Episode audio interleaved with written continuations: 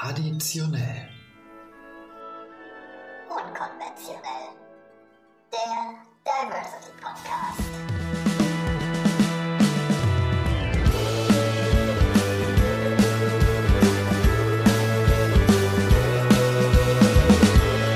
Hallo und willkommen zurück bei Traditionell Unkonventionell, eurem Lieblings-Diversity-Podcast. In der heutigen Folge 34 widmen wir, wir uns einem ziemlich spannenden Thema. Ähm, ein Thema, welches wir in unserer täglichen Arbeit hier in der Stabstelle Chancengleichheit tatsächlich immer ein bisschen, ja, sehr vorsichtig betrachten. Heute geht's nämlich um Religion und näher gesagt auch um das Thema queer und christlich. Und ähm, ich glaube, es wird ganz spannend. Ich habe mir dafür äh, Gäste eingeladen, ähm, die sich nicht wehren konnten, nein, die bereit sind, über ihren Glauben und ähm, sozusagen ihr Aktivistinnentum äh, mit mir ins Gespräch zu kommen. Und ich glaube, es wird eine sehr, sehr spannende Folge. Ich freue mich also heute, dass wir zu dritt sind äh, in unserem kleinen Podcast-Studio. Und als erstes begrüße ich natürlich die wunderbare Rebecca Lehmann. Schön, dass du da bist. Hallo, ja, schön für die Einladung, danke. Ähm, ich erzähle nachher noch ein bisschen was mehr zu dir und wir kommen erstmal zum zweiten Gast, Lukas Liepach. Auch äh, herzlich willkommen äh, an dich. Schön, dass du da bist. Ich freue mich auch. Lukas aus Dresden und Rebecca aus Halle. Keine Witze über Dresden und Halle heute. Ähm, ich kenne beide äh, tatsächlich aus dem, ich würde jetzt sagen, queer-politischen Dunstkreis. Rebecca habe ich kennengelernt beim diesjährigen CSD Halle. Ich weiß gar nicht, ob du letztes Jahr schon dabei warst, damit auch gesehen, ne? Ähm, wo ich moderieren durfte. Und Lukas saß zwei Reihen hinter mir im ersten queeren katholischen Gottesdienst beim CSD in Leipzig. Und äh, wie das dann halt immer so ist, wenn ich denke, die Menschen passen, dann lade ich die ein. Bevor wir zu eurer Biografie kommen, anhand äh, der wir ja ein bisschen in das Gespräch eintauchen werden, hat unser wunderbares Redaktionsteam mal wieder ein Icebreaker vorbereitet. Hintergrund ist ja, dass wir uns ein bisschen besser kennenlernen sollen und ihr nicht so verschüchtert da sitzen sollt, sondern das ein bisschen lockerer werden sollte. Super, wir müssen alle diese Fragen beantworten und äh, wir starten mit der ersten Frage. Wie waren eure Noten im Religionsunterricht? Das ist natürlich die Frage, hattet ihr überhaupt Religionsunterricht?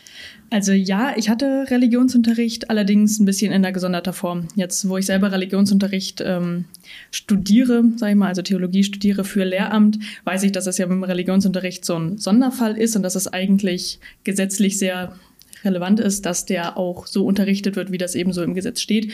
Praktisch sieht das an den Schulen anders aus. Unsere Schule hatte tatsächlich eine Sonderregelung dafür, deswegen hatten wir ein Mischfach. Also wir hatten, das nennt sich GR, Gesellschaftslehre Religion. Und da war dann Geschichte mit drin, da war Ethik mit drin, da war Religion mit drin, also alles das, was man mhm. quasi. Interessante Kombination. Geografie. Gut, ja. Aber man konnte es gut miteinander vermischen, ne? Also das musste man dann nicht irgendwie. Antwortest du so lange, weil du eine schlechte Note hattest? Äh, wir hatten lange keine Noten. Wir hatten lange keine Noten, deswegen ähm, ja. ist das ein bisschen schwierig. Ich kann jetzt äh, natürlich nicht aus meinem Leistungsbericht zitieren. Wir hatten keine Noten bis zur siebten Klasse, sondern ähm, ja Und danach? So, ähm, danach eigentlich durchweg Einsen. Das war immer mein bestes Fach. Das war ja klar, dass es sich das bis zum Schluss aufhebt. Lukas, wie war das bei dir? ja, bei mir war es so, in der Grundschule war ich sehr, sehr gut in Religion. Du hattest in der Grundschule schon Religion? Ja, also das war bei uns gesondert in der äh, Gemeinde. Also äh, mhm. Ethik gibt es ab der ja. dritten Klasse in Thüringen.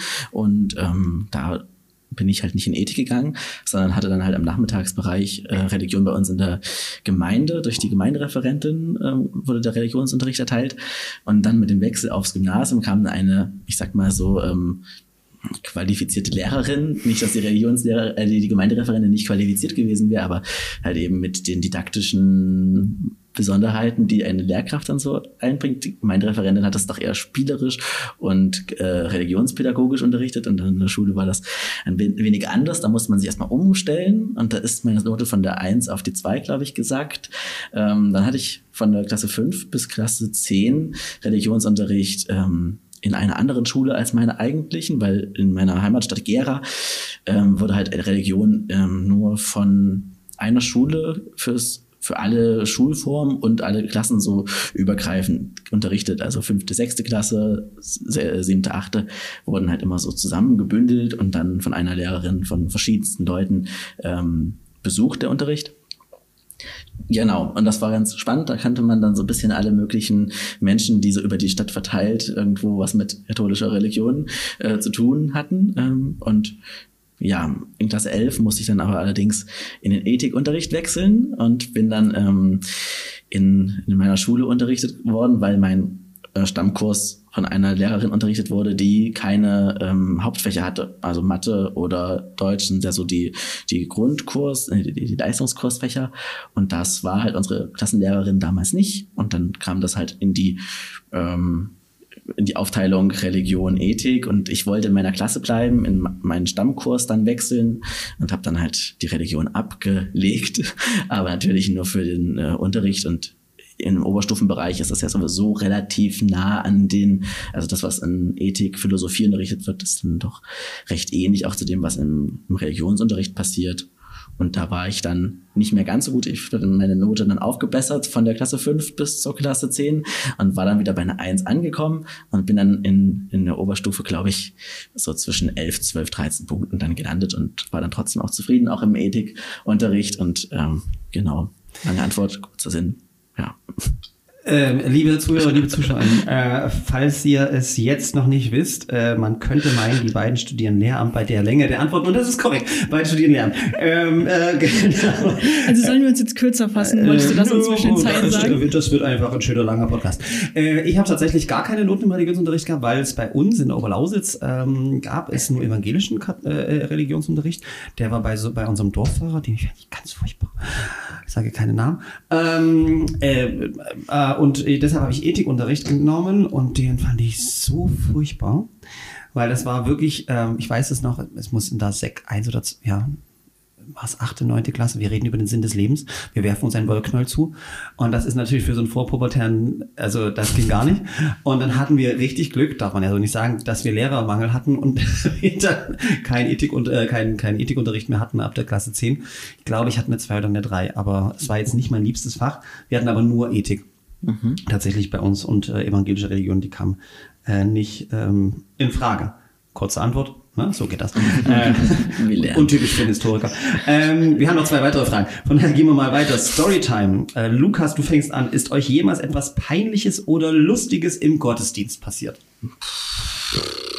Spontan Antwort. Da ist wahrscheinlich sehr viel passiert, aber Rebecca, wenn dir jetzt spontan was einfällt, war Pause im Podcast mir, immer mir schlecht. fällt was ein. Ähm, ich habe mal bei einer Hochzeit, und das war die Hochzeit der Eltern meiner besten Freundin, als sie sich dann hingekniet haben, um den Segen zu kriegen, habe ich ganz fürchterlich angefangen zu lachen. Und ich konnte auch einfach nicht mehr aufhören. Und dann meine Freundin, wir standen in der ersten Reihe, die hat auch dann, und dann haben wir uns gegenseitig angesteckt und es war ganz furchtbar und ich konnte einfach nicht mehr damit aufhören. Ja, ja. Inzwischen ist mir aber nichts weiter Besseres angefallen. Ich habe noch Ähm, eine zweite Story. Ja. Bei meiner, bei meiner Konfirmation ähm, hatte, hat man ja wunderschöne Anzüge an oder halt Kleider, je nachdem, ähm, in welcher Stereotypenaufteilung man sich da befindet. Ähm, ja, und der eine, mit dem ich konfirmiert worden bin, hatte an seinem Anzug und genau in der Mitte von seinem Hintern so ein richtig langes Haar hängen. Und ich konnte die ganze Konfirmation nirgendwo anders hingucken, als ne, man kniet sich ja dann auch so hin. Und ähm, ich hoffe, in der Gemeinde hat sonst niemand gesehen, wäre ja auch überhaupt gar nicht schlimm, ne? aber das war, ja, das habe ich auch immer noch vor Augen, wenn ich da in diese Kirche reinkomme. Tatsächlich ist mir was eingefallen in Ja. dieser gesamten Geschichte, die ich da irgendwie mit Kirche schon hinter mich gebracht habe. Gab es natürlich viele Momente, die irgendwo mal schief liefen.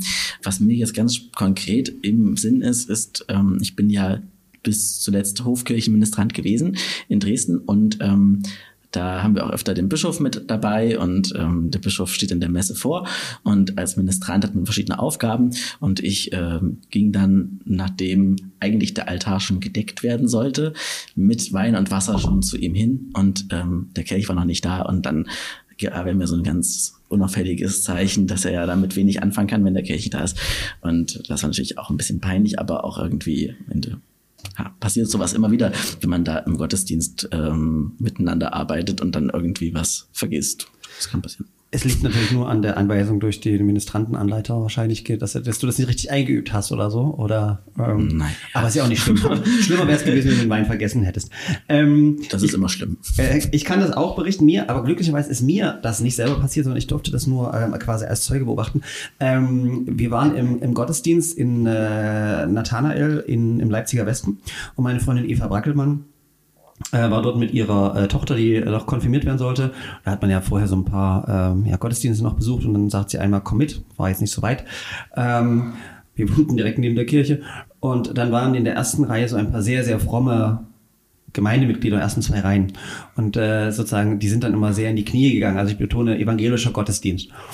Und ähm, Eva, äh, stramme Lutheranerin, sagt dann so äh, mit äh, leicht verhaltenem Zorn oder sehr bestimmt zu ihrer Tochter mitten im Gottesdienst. Und eins sage ich dir, meine Tochter, Lutheranerinnen knien nicht.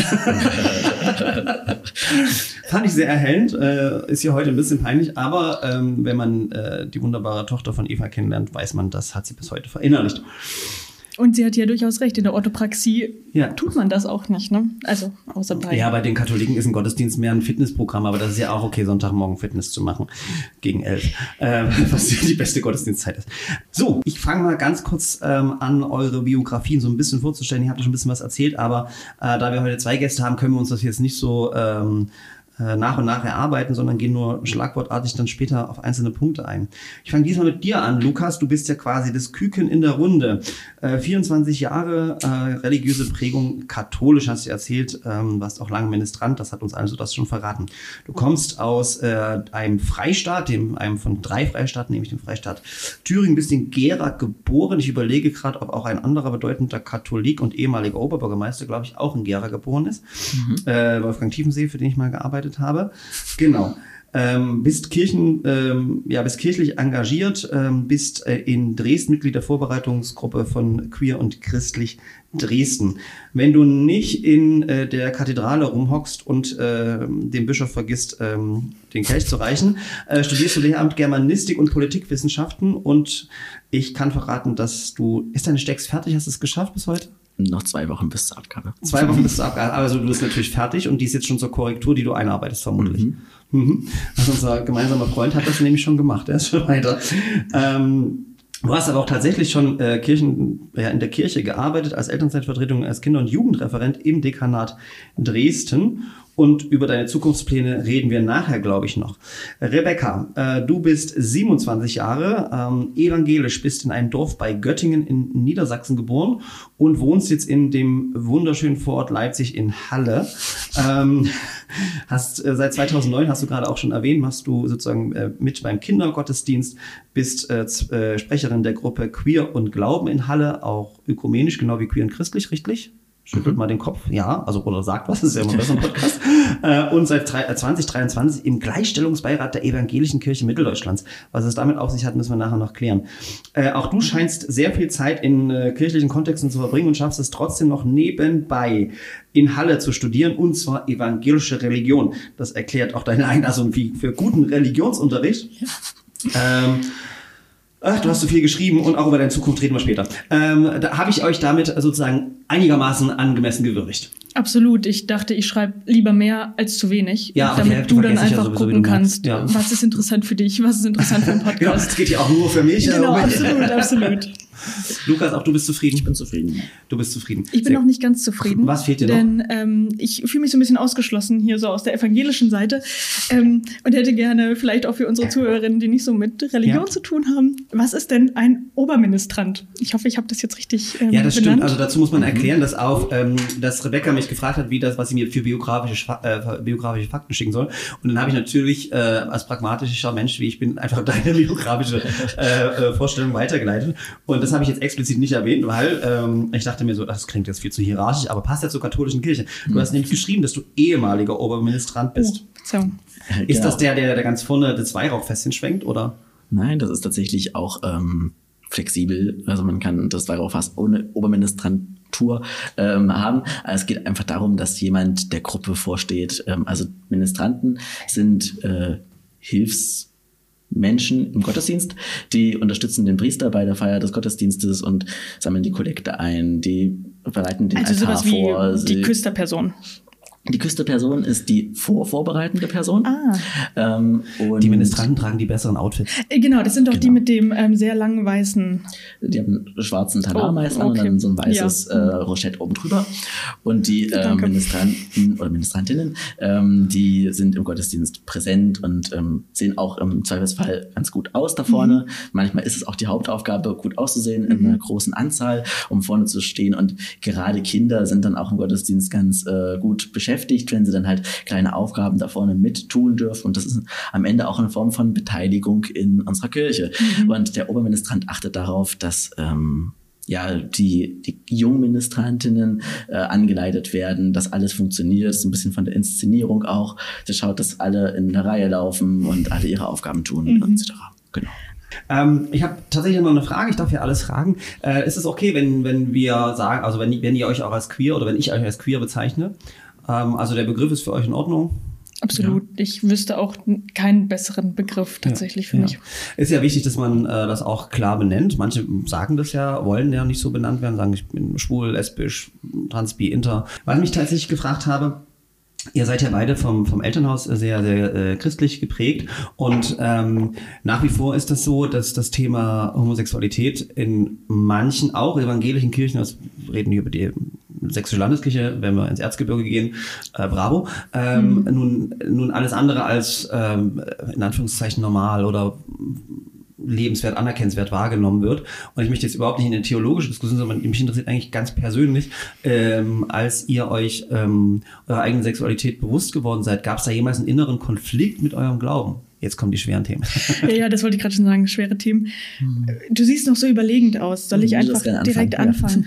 Ja. Ähm, Deine Frage war jetzt, hm. gab es da Schwierigkeiten ja. in unseren Biografien, wenn ich das richtig also ich, verstanden genau, habe? Also vor allen Dingen ging es mir nicht um die anderen Menschen, die gegeben werden, mhm. wie für Elternfamilien, das können wir auch noch, sondern mhm. für uns selbst persönlich, mhm. weil äh, in der Pubertät oder so, wenn das sexuelle Interesse erwacht mhm. und man trotzdem wie, wie ihr sehr früh, also äh, quasi in die Kirchen hinein geboren wurde, mhm. kommt er dann, also so stelle ich mir dann die Frage, kam dann irgendwann der Punkt, wo ihr gesagt habt, okay, ist das denn in, in Ordnung? Mhm. Ja, also der Punkt kam für mich, der Punkt kam für mich auch relativ früh. Also ähm, ich habe mit drei bin ich in den Kindergottesdienst äh, gekommen. Meine Mutter hat den Kindergottesdienst auch gemacht und da war erstmal überhaupt gar kein Problem für mich, beim Kindergottesdienst und in der Gemeinde eingebunden zu sein. Habe da auch mitgemacht. Ähm, und so 2009 war dann das erste Mal, wo ich dachte, ups, ich bin ja nicht hetero. Ähm, und da fing es dann an, dass ich dann aber auch gleich wusste, jetzt muss ich aufpassen. Ähm, ich habe ja schon erzählt, dass ich von einem Dorf komme, 300 mhm. Personen Dorf. Meine Mutter war auch im Kirchenvorstand. Und ich weiß ja nicht, ob ihr das kennt, ob ihr also Dorfdynamiken kennt. Wenn man in der Stadt jemanden hat rauchen sehen oder so, dann wissen das, sobald man äh, quasi bevor der Dorf, ja. Bus nach Hause kommt. Ich war noch nicht mal zu Hause, da wusste meine Mutter, was in der Schule ausgefressen haben. Genau. Natürlich so. nie was, weil ich war immer lieb so läuft das dann. Und deswegen war mir auch klar, wenn ich irgendwie offen leben möchte, was für mich nie eine Frage war, weil ich finde, dieses Verstecken, das macht etwas ganz Furchtbares mit mir. Das war von vornherein klar, okay, jetzt muss ich das irgendwie kommunizieren. Hab das dann noch innerhalb der ersten drei Monate sozusagen dann kommuniziert an Weihnachten. Oh, ja, ja. ja, ne? Wieso auch nicht? ähm, und wie gesagt, aber ich habe gemerkt, so, oh, es wird irgendwie schwieriger für mich jetzt zu glauben, weil ich auch in meinem Kopf hatte, das geht nicht zusammen. Ich muss mich jetzt entscheiden, ob ich weiterhin gläubig sein möchte, weiterhin gläubig sein kann oder ob ich queer oder halt lesbisch bin. Damals dachte ich mhm. lesbisch. Ähm, da war das queer ja noch nicht so, so vom Wort her da in meinem Kopf. Ja, also das gab es schon sehr früh quasi sofort mit dem, ich bin nicht hetero, war klar, also das ist so in der Pubertät auch dann gekommen, oder? Ja, ich glaube, ich war 13, 14. Ja. Hm. Und bei dir? Ja, bei mir war es so, wir haben in der katholischen Kirche den JUKAT, das ist der Jugendkatechismus. Ähm, am Ende der Katechismus in ähm, moderner Sprache und relativ einfach formuliert, der aber am Ende die gleichen Inhalte hat. Und diesen JUKAT, den behandelt man meistens im äh, Umfeld der Firmung, also so im Alter von der achten, neunten, zehnten Klasse, ähm, kommt man mit diesem Buch meist dann erstmalig so zu Rande und ich habe zu dem Zeitpunkt ja ordnungsgemäß so die Kirche immer besucht und mich da ähm, engagiert. Und dann war das auch so die Phase, wo ich mich mit mir selber auseinandergesetzt habe und dann natürlich diesen Einfluss ähm, des Katechismus irgendwie so auch darauf kam. Und da stehen auch, auch wirklich sehr interessante, formulierte Fragen ähm, in diesem Jukat. So darf ich mich selbst befriedigen beispielsweise. Und dann steht da eine kleine Erklärung mit Hilfe des Katechismus und dann ähm, ja, kurze Zwischenfrage, darf man? Ich glaube, das. Ähm, also ist ja für die Zuhörerinnen und Zuschauer äh, interessant. Also was sagt der Jugendkatechismus dazu? Weißt du das noch? Was genau drin steht, weiß ich nicht, aber ich kann mir vorstellen, dass es nicht in Ordnung ist.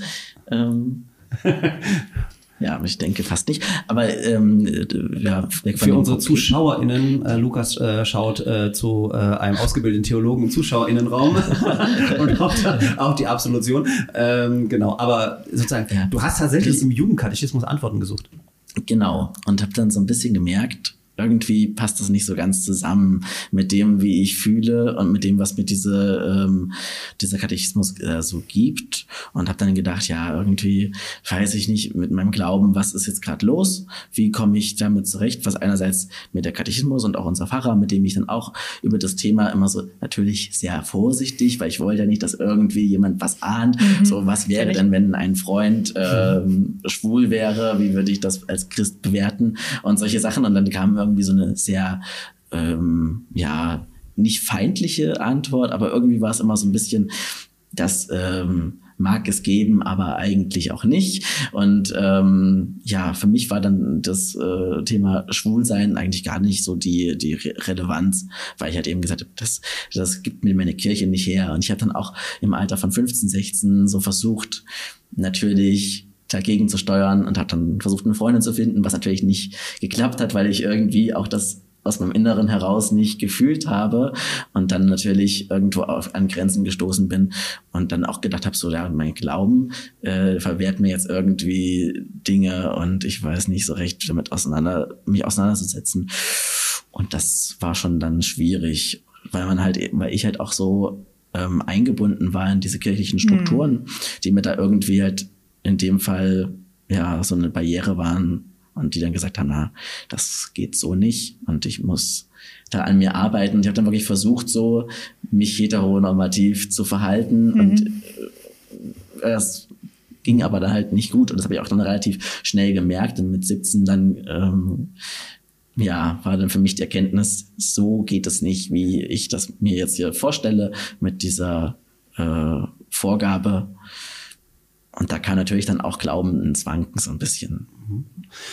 Du hast schon gesagt, du hast das Gespräch natürlich auch, auch aufgrund deiner, deines äh, kirchlichen Engagements äh, mit dem Pfarrer so gesucht und natürlich auch im Katechismus nachgeschaut. Super Idee. Ähm, wissen wir aus heutiger Perspektive, dass die Antworten wahrscheinlich nicht so zeitgemäß sind.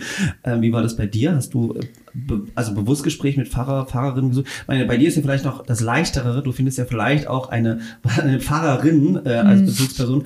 Äh, das ist jetzt bei Lukas äh, nicht so einfach gewesen. Ja, das hätte ich vielleicht tun können, aber bei mir war nur der Dorffahrer ansprechbar. Mhm. Ähm, das war auch der, der mit uns Kindergottesdienst gemacht hat. Das war der, der meinen Konfirmandenunterricht gemacht hat. Also das ist wirklich eine sehr mhm innige Dorfgemeinschaft da und ich bewundere deinen Mut da oder ähm, dass du da dich getraut hast, darüber zu sprechen, weil ich habe das immer kategorisch abgelehnt, darüber zu sprechen. So meine Freundin war sehr, sehr viel bei mir zu Hause und dann war natürlich klar, immer samstags ist Kindergottesdienst, da gehe ich dann natürlich hin als Mitarbeiterin. Kommt die dann mit oder kommt die dann nicht mit? Wie verhalte ich mich dann ihr gegenüber? Ähm, wie passe ich meine mhm. Kleidung auch an? Also das, was du gesagt hast mit diesem mich hetero verhalten müssen, damit ich in diese kirchlichen Strukturen dachte reinpassen zu müssen, ähm, da habe ich mich sehr, sehr drin wiedergefunden. Und das spiegeln mir auch so alle, mit denen ich spreche, auch wieder. Dass, ähm, ja. Welche Kirche war das? Ist das die Nordkirche oder, oder welche ist deine Landeskirche? Ja, das müsste die Nordkirche ja. sein. Gerade ich, noch ich so. hatte, hatte vermutet, dass die natürlich etwas progressiver ist, etwas zum Beispiel Wäre sie bestimmt, also ich weiß nicht, ob sie es gewesen wäre. Ich habe mich einfach nicht getraut, ja, darüber zu sprechen. Oh. Was hättet ihr euch gewünscht damals? Also, ich meine, wir haben heute sicherlich, also es ist immer, es gibt ja immer mehr äh, mhm. Möglichkeiten in sozialen Medien. Äh, es gibt Publikationen und sonstiges. Aber gibt es irgendwas, was ihr euch gerade im Kontext mit, ähm, weil ich stelle das mir gerade extrem schwer vor, ähm, in so einem klaren Bekenntnis zum Glauben zu leben, so aufzuwachsen und dann in der Phase der Pubertät, wo wir ja alle offen gestanden mit uns selber klarkommen müssen. Wo wir den Glauben ja, ja. auch brauchen könnten. Genau, wo uns den Glauben stärken könnte, mhm. dann genau äh, diese, diese wichtige Säule auch noch irgendwie in Frage zu stellen was hätte euch geholfen? Habt ihr heute eine Idee? Weil ihr seid ja heute selber in einer Rolle, wo ihr jüngeren Menschen helfen könnt. Hm. Ich würde mal anfangen und sagen, es braucht eine Sprache oder einen Ort zum Sprechen, wo man einfach sagt, so, das ist, ähm, das ist Thema. Und das war damals halt irgendwie nicht gegeben, weil das da so relativ ja, niederschwellig gesagt weggepustet wurde. So, das gab's nicht, das ist nicht Thema. Und das, was dann aber in der Welt ist, das ist dann halt irgendwie außerhalb von Kirche. Und da braucht's, äh, ich kann das kurz, ja, mal schauen, wie kurz das wird, aber ähm, äh, ja an mir festmachen. So für mich war das erste Mal, dass ich gesagt habe, Kirche und meine Queerness geht einher, als ich in Dresden dieses äh, Angebot der Queergottesdienste gesehen habe. Weil da war auf einmal für mich so ein, so ein Denkblockade weg. Das hieß auf einmal so, ich kann christlich leben und trotzdem schwul sein und irgendwie passt das. Weil vorher war es so, ich war schwul und hatte meinen Partner, aber ähm, habe das außerhalb der Kirche halt verhandelt mhm. und in der Kirche war ich irgendwie eine zweite Persönlichkeit. Ne? Absolut, ne? ja. Und dass das halt auch zusammenwachsen kann und zusammengehen kann, das zeigt halt dann irgendwie ein Format wie ein Queer-Gottesdienst hm. oder halt eine queere Gruppe, wo man sich treffen kann, so ähm, und die christlich lebt und irgendwie Christ ja ökumenische Werte teilt und irgendwie zeigt so, wir sind Kirche und wir sind queer und ja, das als Angebot gibt. Und da bin ich ganz froh, dass es heutzutage da Angebote gibt oder dass es auch in zum Beispiel Formaten wie der Firmenvorbereitung auch ein Thema ist in der katholischen Kirche, dass da halt auch schon mit den acht, neun, Zehntklässlerinnen, ähm, die dort irgendwie auf dem Weg zur Firmung sind und damit zu einem wichtigen Sakrament auf dem Weg zum Erwachsenen äh, Christ werden, ähm, dass es da auch irgendwie thematisiert wird und dass da jeder sich auch miteinander auseinandersetzen kann und auch sollte. Mhm. Wie war das bei dir? Oder wie würdest du darauf antworten, was wichtig ist? Also ich hätte mir auf jeden Fall was Niederschwelliges gewünscht, weil ich da, also wie gesagt, ich habe ja schon erzählt, mit 14, 15 ja. habe ich dann gemerkt, da ist dieser Cut in meinem Leben. Und dann habe ich quasi erstmal versucht, beides parallel zu halten. Das hat aber nicht funktioniert. Und dann habe ich, vielleicht so wie du das ja auch beschrieben hast, erstmal ähm, versucht, nicht mehr lesbisch zu sein, nicht mehr queer zu sein, mich dann den heteronormen Vorstellungen anzupassen, ähm, mich wie eine Frau zu verhalten. Bitte hört die Anführungszeichen, die ich hier gerade dabei spreche. Und das war sehr hart für mich. Und das hängt mir auch immer noch sehr nach. Und manchmal passiert es auch immer noch, dass ich in den Spiegel gucke und sage, oh shit, ich sehe zu lesbisch aus, so kann ich nicht auf die Straße gehen, weil dann passieren Dinge. Und ähm, da hätte ich mir einfach gewünscht, dass vielleicht, wie du das schon gesagt hast, dass ähm, das einfach im ganz normalen Gespräch einfach erwähnt wird, dass es normalisiert wird. Mhm. Weil bei mir war diese Angst dann irgendwann so groß, die eigene Homophobie so groß, dass ich weder zu queeren Veranstaltungen gehen konnte, weil ich ja bloß nicht mit denen gesehen werden wollte, bloß nicht da irgendwie ähm, und aber auch nicht zu christlichen Veranstaltungen gehen konnte, weil ich ja wusste oder dachte, ich werde da abgelehnt, weil ich habe ja diese Sprüche gehört, ja. äh, diese üblichen Sprüche, die man halt ähm, da reingedrückt bekommt, ähm, meistens biblisch, fundamentalistisch ähm, begründet und ja, da waren einfach beide Wege für mich total verbaut. Und das, der erste Lichtblick sozusagen war dann, ähm, obwohl ich ja Theologie studiert habe, war das noch nicht der Weg sozusagen, ähm, war dann ein Online-Gottesdienst zu Corona-Zeiten ähm, von der in, in Hamburg, von der Uni Hamburg, wo sie gegendert haben im mhm. Glaubensbekenntnis. Und da war so der erste Moment, wow, wow, wow, sowas geht. Das muss nicht heteronorm ja. sein mit dieser, mit diesen patriarchalen Strukturen. Das muss nicht der Vater sein. Und dann haben die auch noch von verschiedenen Lebensentwürfen geredet. Also das war, das war so der erste Moment, wo ich dachte, wow, ich muss jetzt nach Hamburg ziehen. Ich muss jetzt da in diese Gemeinde gehen. Und ähm, dann habe ich tatsächlich ich habe mich auch nicht auf den CSD getraut, aber meine Freundin hat mir zweimal hintereinander einen Flyer von der Gruppe Queer und Glauben mitgebracht. Ähm, und im dritten Jahr habe ich mich dann tatsächlich getraut hinzugehen, nachdem ich dreimal hintereinander ja. diesen Flyer bekommen habe. Und da kann ich mich direkt dir anschließen. Das war so der erste Moment, wo ich mhm. einfach heulend im Gottesdienst saß, einfach nur, weil da diese Regenbogenflagge saß. Und, und ich mich irgendwie das erste Mal in meinem Leben angenommen gefühlt habe in der Kirche. Und das war so schön, diese zwei Welten wieder vereinen zu können in meinem Leben. So diesen Gedanken zu haben von, oh, es geht ja doch zusammen. Und das ist, es ist gar nicht so kompliziert, wie ich immer dachte. Aber theologisch hat es mich tatsächlich sehr weit gebracht, ähm, da die ganze Zeit drüber nachdenken zu müssen, weil ich damit mich natürlich total mit theologischen Strukturen auseinandergesetzt habe. Ne? Aber trotzdem war es nicht schön, möchte ich jetzt nochmal als Baseline sagen. Äh, nee, aber ich musste gerade auch ein bisschen schlucken äh, und die Tränen wegdrücken, weil das war ähm, super intim, also auch wie ihr das beide beschrieben habt. Und ähm, das äh, ich kann es natürlich jetzt wieder aus meiner Fachperspektive als Gleichstellungsbeauftragter sagen. Es ist super schön, dass du betonst, äh, was Sprache mit uns macht und was Sprache in uns auslöst. Ähm, in einigen dieser Bücher, die Zuhörerinnen können das jetzt nicht sehen, die ich aus meiner Privatbibliothek mitgebracht habe, ähm, war es auch für mich super faszinierend, ähm, wenn äh, Gott gegendert ist, also Gott in to ja. total faszinierend, also was man da auch für Gedankenexperimente beim Lesen äh, entsteht und ja, ich glaube, ähm, Sprache ist das eine, aber auch Symbolik und die Regenbogenfahne, mhm. ähm, die, die macht was. Tatsächlich es ist nicht nur, da hängt eine Fahne. Ähm, ähm, In der Propstei wird das bestimmt auch mal möglich werden. Äh, ich möchte dazu betonen, dass wir im letzten Jahr dort eine Regenbogenfahne rausgehangen haben. Ja, draußen, genau. Aber nicht in der Kirche, äh, sozusagen im Gottesdienst, also in der Kirche selber nicht. Ähm, Kurze Anekdote zu ja. Regenbogenflaggen an der Kirche. Dieses Jahr wurde unsere Kirche zum CS, unsere Flagge vor der Kirche zum CSD-Gottesdienst geklaut ja. und in den Mülleimer geworfen. Und dann hat sie aber tatsächlich den Weg zu mir zurückgefunden. Wir haben dann erstmal die, die Regenbogen-Tischdecke vom CSD draußen aufgehangen, weil wir dachten, nö, nö, also Regenbogen Flagge muss hier trotzdem hin. Und sie hat aber trotzdem den Weg zu mir zurückgewaschen wiedergefunden. Und das war wirklich so ein richtig schöner, nochmal ja. so ein schöner Kreis, der sich da geschlossen hat. Und ich äh, gebe neidvoll zu, ich habe Fotos gesehen von eurem queeren Gottesdienst. Äh, da waren jetzt nicht wenige Regenbogenfahnen. Nein, nein. Und auch nicht wenig BesucherInnen. Also ja. das waren wirklich, war wirklich ein schönes Erlebnis. Aber das habe ich tatsächlich auch gehört, dass ihr da ganz tolle ähm, ähm, ähm Fahrerinnen habt, ne, die mhm. das machen, genau. Aber äh, vielleicht reden wir da später noch. Es ist ja sozusagen das eine, den individuellen Glauben mit dem individuellen Coming Out sozusagen ähm, in Übereinstimmung zu bringen. Aber dann ist es ja noch der nächste Schritt, sich gegenüber Familie, aber auch Freundin Kirche zu outen äh, oder ein Coming Out zu haben. Ähm, zu erklären, wer man wirklich ist. Du hast schon gesagt, Rebecca, bei dir hast du gedacht, zu Weihnachten sitzen die eh alle da, dann hau ich mal einen raus oder wie kam es dazu? Ja, also es gibt an Weihnachten immer sehr traditionell. Ähm, Dorf, ja schon erwähnt.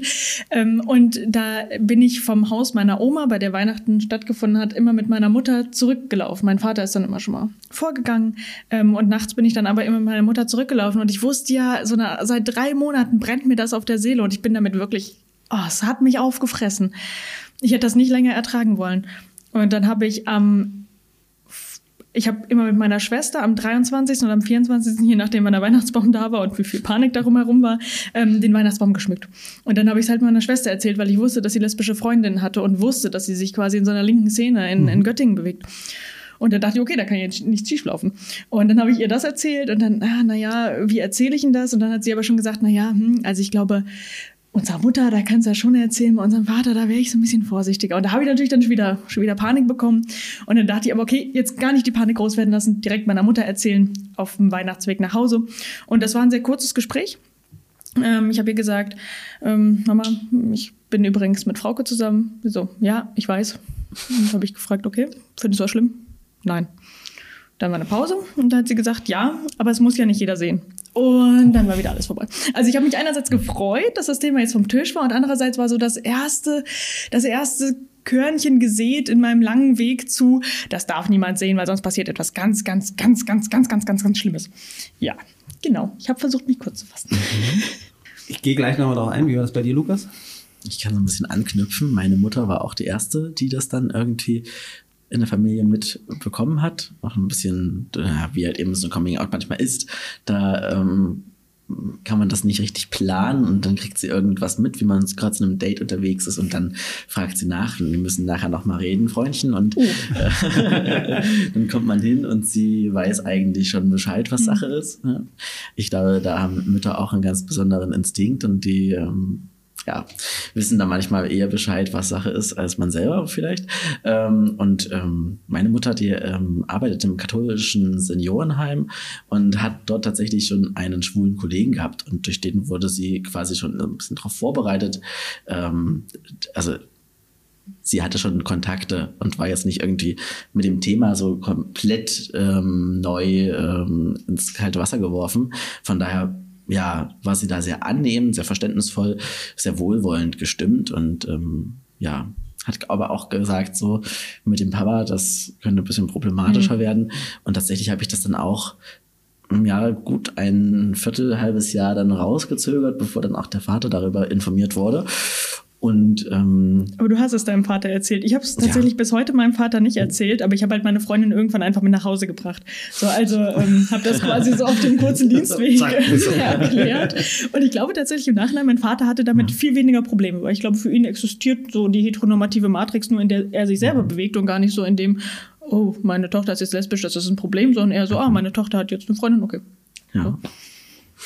War bei meinem Vater ein bisschen anders er hat es erstmal nicht so richtig wahrhaben können oder wollen und war dann eher so ähm, auf der humorvollen Ebene unterwegs und sagte dann so irgendwelche Witze, die eigentlich gar nicht lustig ja, waren. Ich sagen, halt das irgendwie so, mehr Vene. Ja, ähm, aber tatsächlich war das erstmal so die erste verarbeitende Strategie und er musste das erstmal irgendwie für sich einordnen und mhm. dann auch realisieren und kam dann ähm, in meiner ersten großen Partnerschaft, die dann drei Jahre ging, auch so ein bisschen dahinter so, äh, ja, das ist jetzt nicht irgendwie von einem anderen Planeten, sondern das sind Menschen, die da irgendwie einander lieben, die irgendwie den Weg gemeinsam zurücklegen. Und ähm, dann habe ich gemerkt, wie er Stück für Stück da auch taute und irgendwie das annahm, obwohl er auch sehr stark dann auch kirchlich geprägt ähm, das Ganze so nicht verstehen konnte. Also ja, da ist er auch, glaube ich, bis zum heutigen Tag immer noch so ein bisschen, ja, eigentlich passt das nicht ganz so zusammen, aber es ist eine Lebensrealität und eine mhm. Praxis und ähm, er muss damit irgendwie äh, auch d'accord kommen und ähm, ja, also ich glaube, da ist halt auch immer so dieses Erfahren und Miterleben und Begegnen, dass mhm. äh, der Schlüsselmoment dadurch ja wird es für ihn annehmbar und ähm, ist immer verständlicher geworden. Und vielleicht kann ich kurz noch, ich weiß, meine Antwort ist schon wieder ein bisschen lang, aber äh, so, wir müssen so einführen wie bei so diesen Wahlrunden, äh, wo dann die Minutenzeiger gestoppt wird, damit wir auch geschlechtergerecht auch ansprechende Reden, äh, entsprechende Redeanteil haben. Nein, darfst du kurz.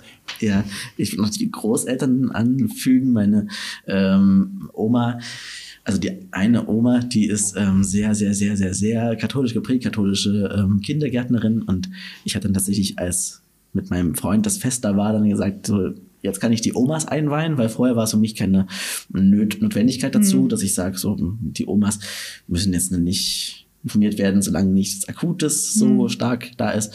Dann war das aber halt so der Fall, dass ich irgendwie auch dann mit meinem damaligen Partner äh, ja an die Omas herantreten wollte, um dann denen nicht irgendwie auch ein Stück aus mhm. meinem Leben zu verwehren oder zu verheimlichen.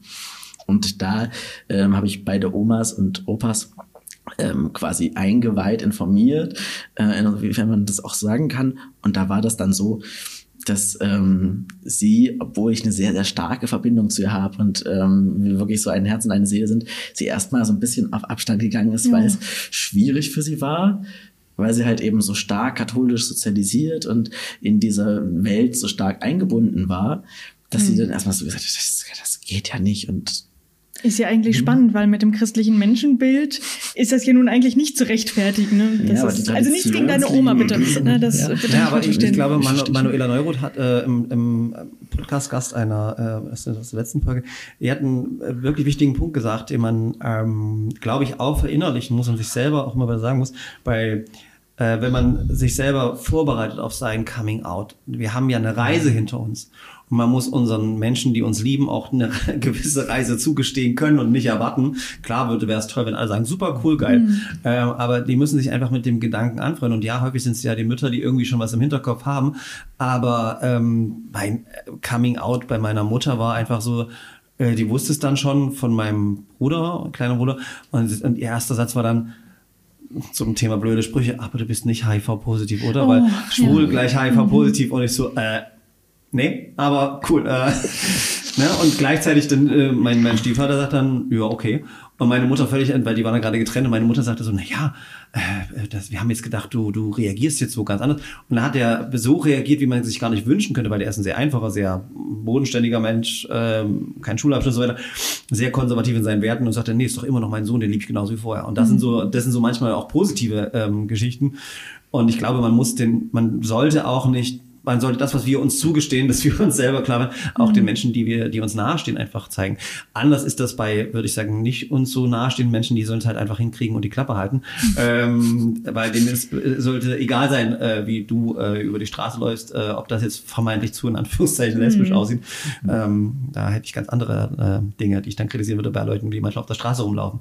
Ähm, aber das ist das, das Familiäre und, und wie habt ihr es dann in der Kirche gemacht? Du in deinem kleinen Dorf mit deinem Dorfpfarrer, wo du irgendwie sozialisierst wirst und Lukas, du in der nicht gerade für die Queer-Friendliness bekannten katholischen Kirche in Dresden. Ähm, ich habe das bis heute nicht in meiner kleinen Gemeinde kommuniziert. Ich habe aber von vornherein, wie gesagt, ja gesagt, so ich habe gar keine Lust, mich zu verstecken. Das macht überhaupt ja. keinen Sinn für mich und macht einfach ganz was ganz Furchtbares mit mir. Und ich habe das nie offen gemacht. Wir haben uns ähm, nicht geküsst. Wir haben Händchen gehalten im Gottesdienst, aber gut, das sieht man ja noch nicht an der Bank. Ähm, aber bis heute habe ich das quasi nicht offiziell kommuniziert. Also ich bin nicht zum Pfarrer gegangen und habe gesagt, hier übrigens, ich bin lesbisch. Ähm, aber inzwischen kommuniziere ich, wenn ich mich traue, dass ich hier in Halle mhm. in einer queeren ähm, Kirchengruppe aktiv bin. Aber ich muss auch sagen, vielleicht ist das so ein bisschen wie Prophet in der eigenen Heimat. Ich, sobald ich Halle verlasse, also oder sobald ich in Richtung Göttingen fahre, fühle ich mich nicht mehr wohl in meiner Haut. Da kommen sofort wieder diese ganzen alten Gedanken hoch.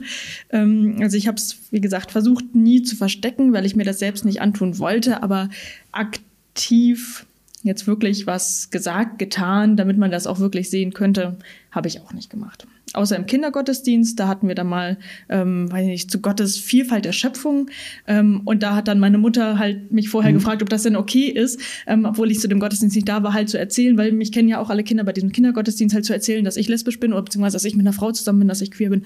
Ähm, genau. Und da wurde das dann schon offen kommuniziert.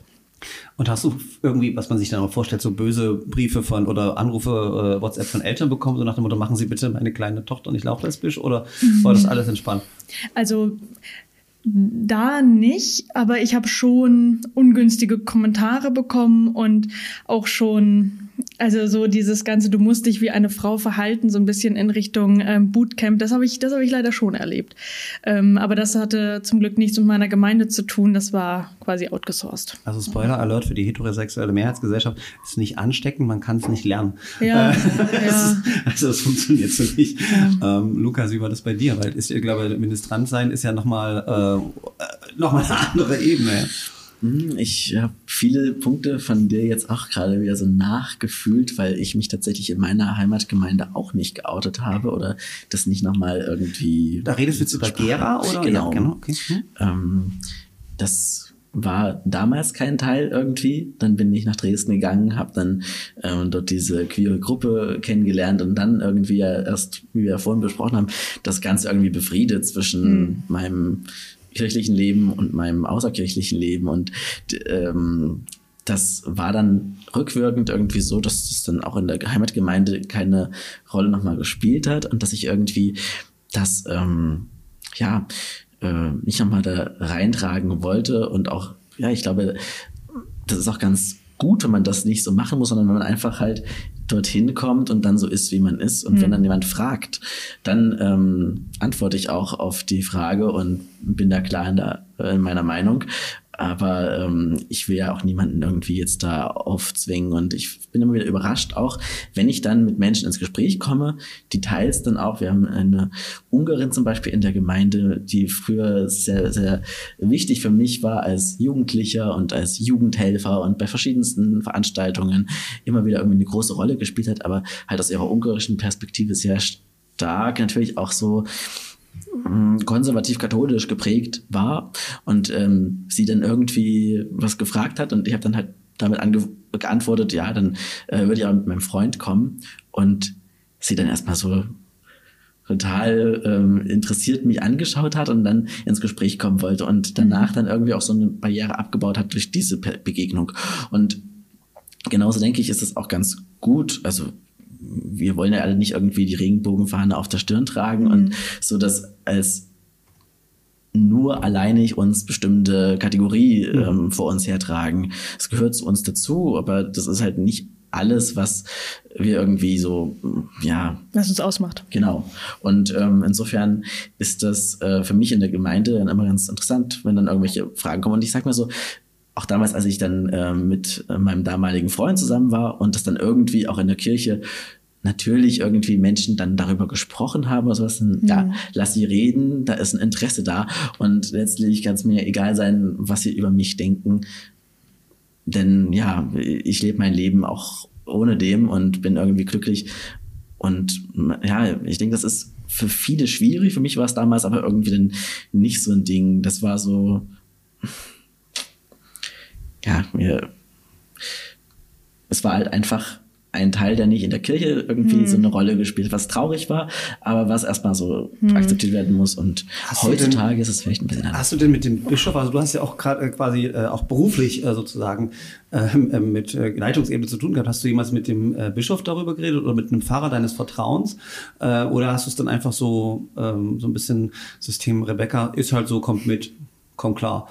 Also nicht bei der Heimatgemeinde, aber ich meine, du hast du sehr viel Zeit, also beruflich und äh, privat in der Kirche verbracht und man kann ja nicht alles immer ver verstecken. Dann. Wie bist du damit umgegangen mit so Pfarrern, Bischöfen? Mm, tatsächlich unterschiedlich. Ähm, das ergibt sich halt. Und ich ähm, habe dann mit manchen Gespräche gesucht, zum Beispiel einem Heimatpriester, der unglaublich wichtig für mich war, der mich sehr stark irgendwie auch gefördert hat, mit, bei dem ich sehr viel gelernt habe, der aber sehr, sehr ähm, starke Linien so vorgezogen hat. Mhm. Und ich habe dann nach drei Jahren, nachdem ich dann irgendwie ausgezogen war, dann auch mich getraut, mit ihm nochmal mich zusammenzusetzen und ihm das gesagt einfach damit ich auch irgendwie den Frieden habe, so mhm. ich bin im Rein und ich verheimliche ihm auch nichts, mhm. weil irgendwie äh, er schrieb mir auch immer wieder Nachrichten und war irgendwie interessiert an meinem Leben und ich dachte mir so, das ist halt ein schon wichtiger und großer Teil meines Lebens, meine Identität mhm. und darüber wollte ich ihn informieren und wir kamen dann ganz gut ins Gespräch, auch wenn er natürlich nicht die letzte Facette meiner Queerness irgendwie versteht und mhm. da trotzdem seine Meinungen bildet, aber er kommt ins Nachdenken und merkt auch, das ist eine Realität. Und mhm. mit der müssen wir auch als Kirche umgehen. Und natürlich ist das auch wieder eine Geschichte mehr. Und so rede ich halt auch mit Menschen, die mir begegnen. Und wir hatten im letzten ähm, Februar, diesen Februar, die Deutsche Bischofskonferenz bei uns in Dresden. Und ich durfte dort ähm, den Bischöfen auch begegnen. Ähm, der Bischof hat ähm, unter anderem die Möglichkeit gegeben, dort eine Rede bei dem Bankett, also es gibt immer so einen Begegnungsabend des Bistums.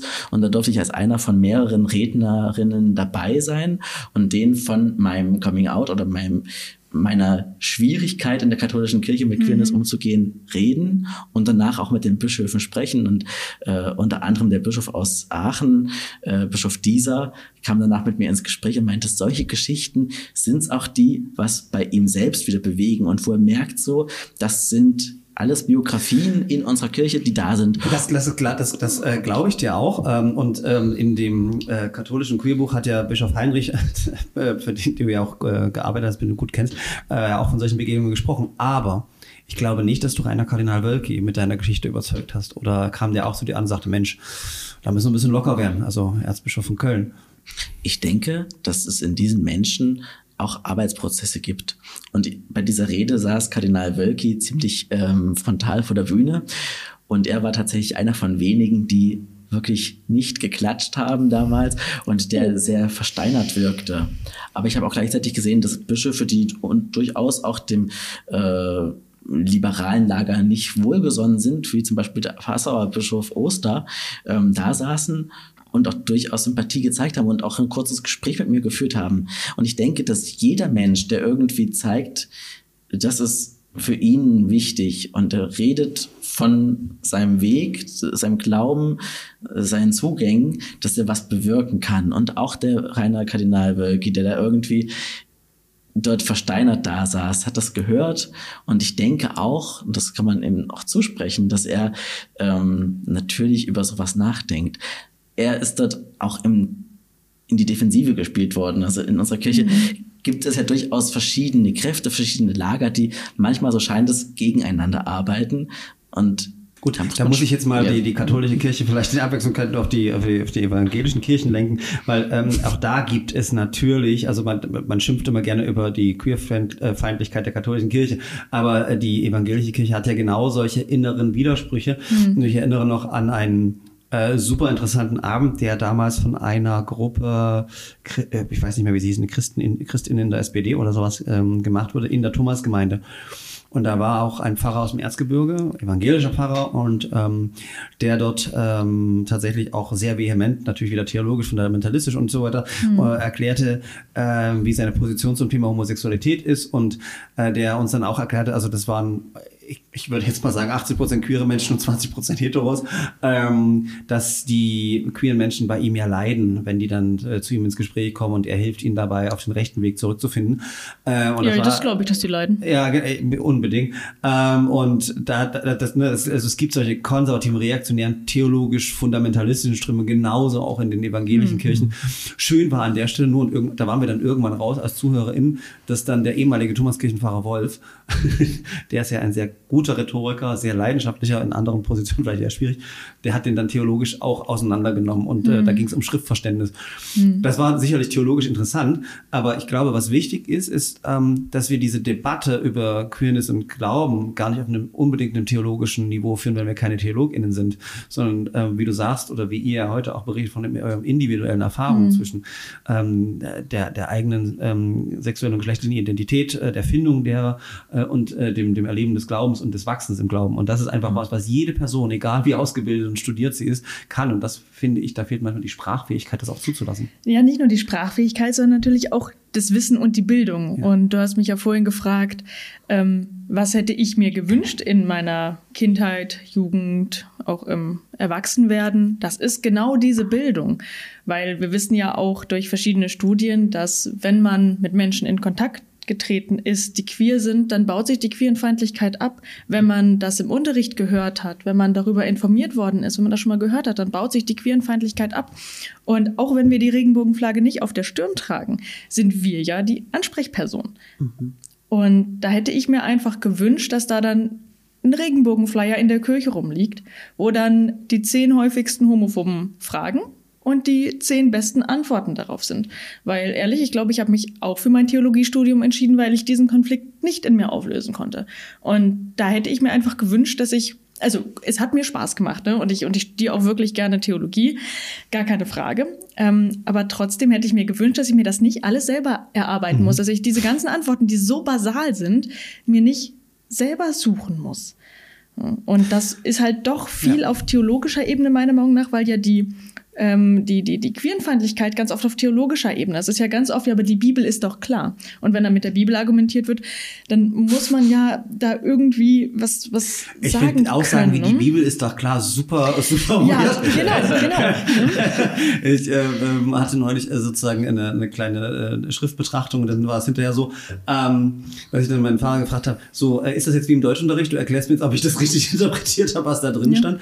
Und er sagt so, nee, nee, so funktioniert das mit der Bibel eben genau nicht, Ja. Sondern wir finden ja alle unseren Zugang dazu. Aber das sind ja die Antworten, die ich kriege. Also jetzt auch ähm, in, in einer Gemeinde, wo wir waren, ähm, hat dann die Pastorin zu uns gesagt, ja, also ich persönlich finde ja, die Bibel ist da ganz klar. So, und was meint sie jetzt damit? Ne? Ist das jetzt gerade die homophobe Antwort, die ich gewöhnt bin? Weil klar, ich bin jetzt homophob sozialisiert von der Kirche quasi. Ich erwarte, dass die Kirche homophob ist.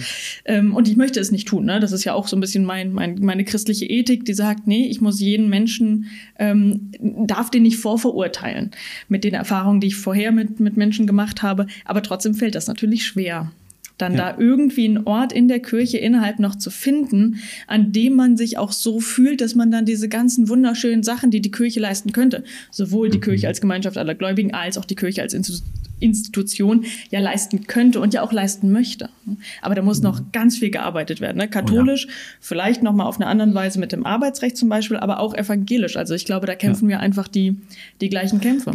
Ganz genau, das sehe ich auch so. Also wir haben da auf unterschiedlichen Ebenen zu tun, aber in Sachsen gerade, da sehen wir auch diese Schritte, die die katholische Kirche da schon gegangen ist, ist die evangelische Landeskirche in Sachsen zum Beispiel noch gar nicht gegangen. Da gibt es keinen Ansprechpartner für queere Hm. Ja. Menschen, was wir in der katholischen Kirche schon seit über zweieinhalb und das Jahren wusste haben. ich gar nicht. Ne? Da kam letztens ein, äh, ein katholischer ähm, Vertreter zu uns und hat gesagt, naja, gibt es denn sowas im Evangelischen? Auch nein. Und ich wusste auch nicht, dass die, dass die KatholikInnen da etwas haben. Ja, Ähm, aber und es dass ist auch diese die, auf, Strukturen der, so auf der gibt. Homepage des Bistums gibt's, äh, es wurde uns beim CSD-Gottesdienst erklärt, gibt's jetzt auch so, äh, so, so, so ein Button, quasi Themenfällen queer. Also Mhm. das ist, ist halt schon was, was echt beeindruckend ist und das genau das so ist, wie du auch sagst, äh, dass da auf der Seite des Bistums Dresden meistens ganz klar steht, okay, da gibt's was für mich und da kann Ja. ich mich informieren und auch die Fahrerinnen und Fahrer, die vielleicht, und die Fahrerinnen bei uns nicht, aber ähm, Und das hat ja wieder was mit den kirchlichen Strukturen zu tun, ne? dass die katholische Kirche quasi von oben nach unten strukturiert ist und Mhm. dass die evangelische Kirche ja jede Landeskirche für sich entscheiden darf,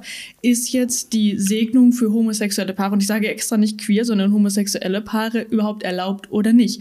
Und bei, bei manchen ist es tatsächlich sogar noch so, dass du halt vorher hingehen musst in den Gemeinderat und fragen musst, als ob ich das tun würde, als ob ich als, als Mensch, ähm, wie gesagt, ich kenne keinen queeren Mensch, der nicht schon homophobe Erfahrungen gemacht hat, als wenn ich da noch hingehen würde und Aber das, das, dann ist machen in, in Sachsen wollen im würde. Synodalbeschluss tatsächlich auch dürfen äh, queere äh, PfarrerInnen im Pfarrhaus zusammenlegen, da muss der Kirchvorstand zustimmen. Genau. Irre, oder? Es Ja. ist doch irre, wenn du als, wir haben ohnehin schon Probleme, Leute für den Kirchendienst zu finden und Ja. dann muss da, muss ich erklären, ich lebe mit meinem Mann jetzt seit so und so vielen Jahren zusammen und ich bin ganz treu und deshalb darf, darf ich bitte mit meinem Mann zusammen Ja. als Pfarrer im, im Pfarrhaus leben. Und das finde ich halt eben so abstrus, dass es da noch salonfähig ist, solche menschenfeindlichen Aussagen treffen zu können. So ich, ich studiere ja Theologie auf Lehramt und mir kann die Lehrerlaubnis, ich muss die Lehrerlaubnis kriegen, um das Fach Religion unterrichten zu dürfen und mir kann die Lehrerlaubnis entzogen werden, genauso wie bei den KatholikInnen.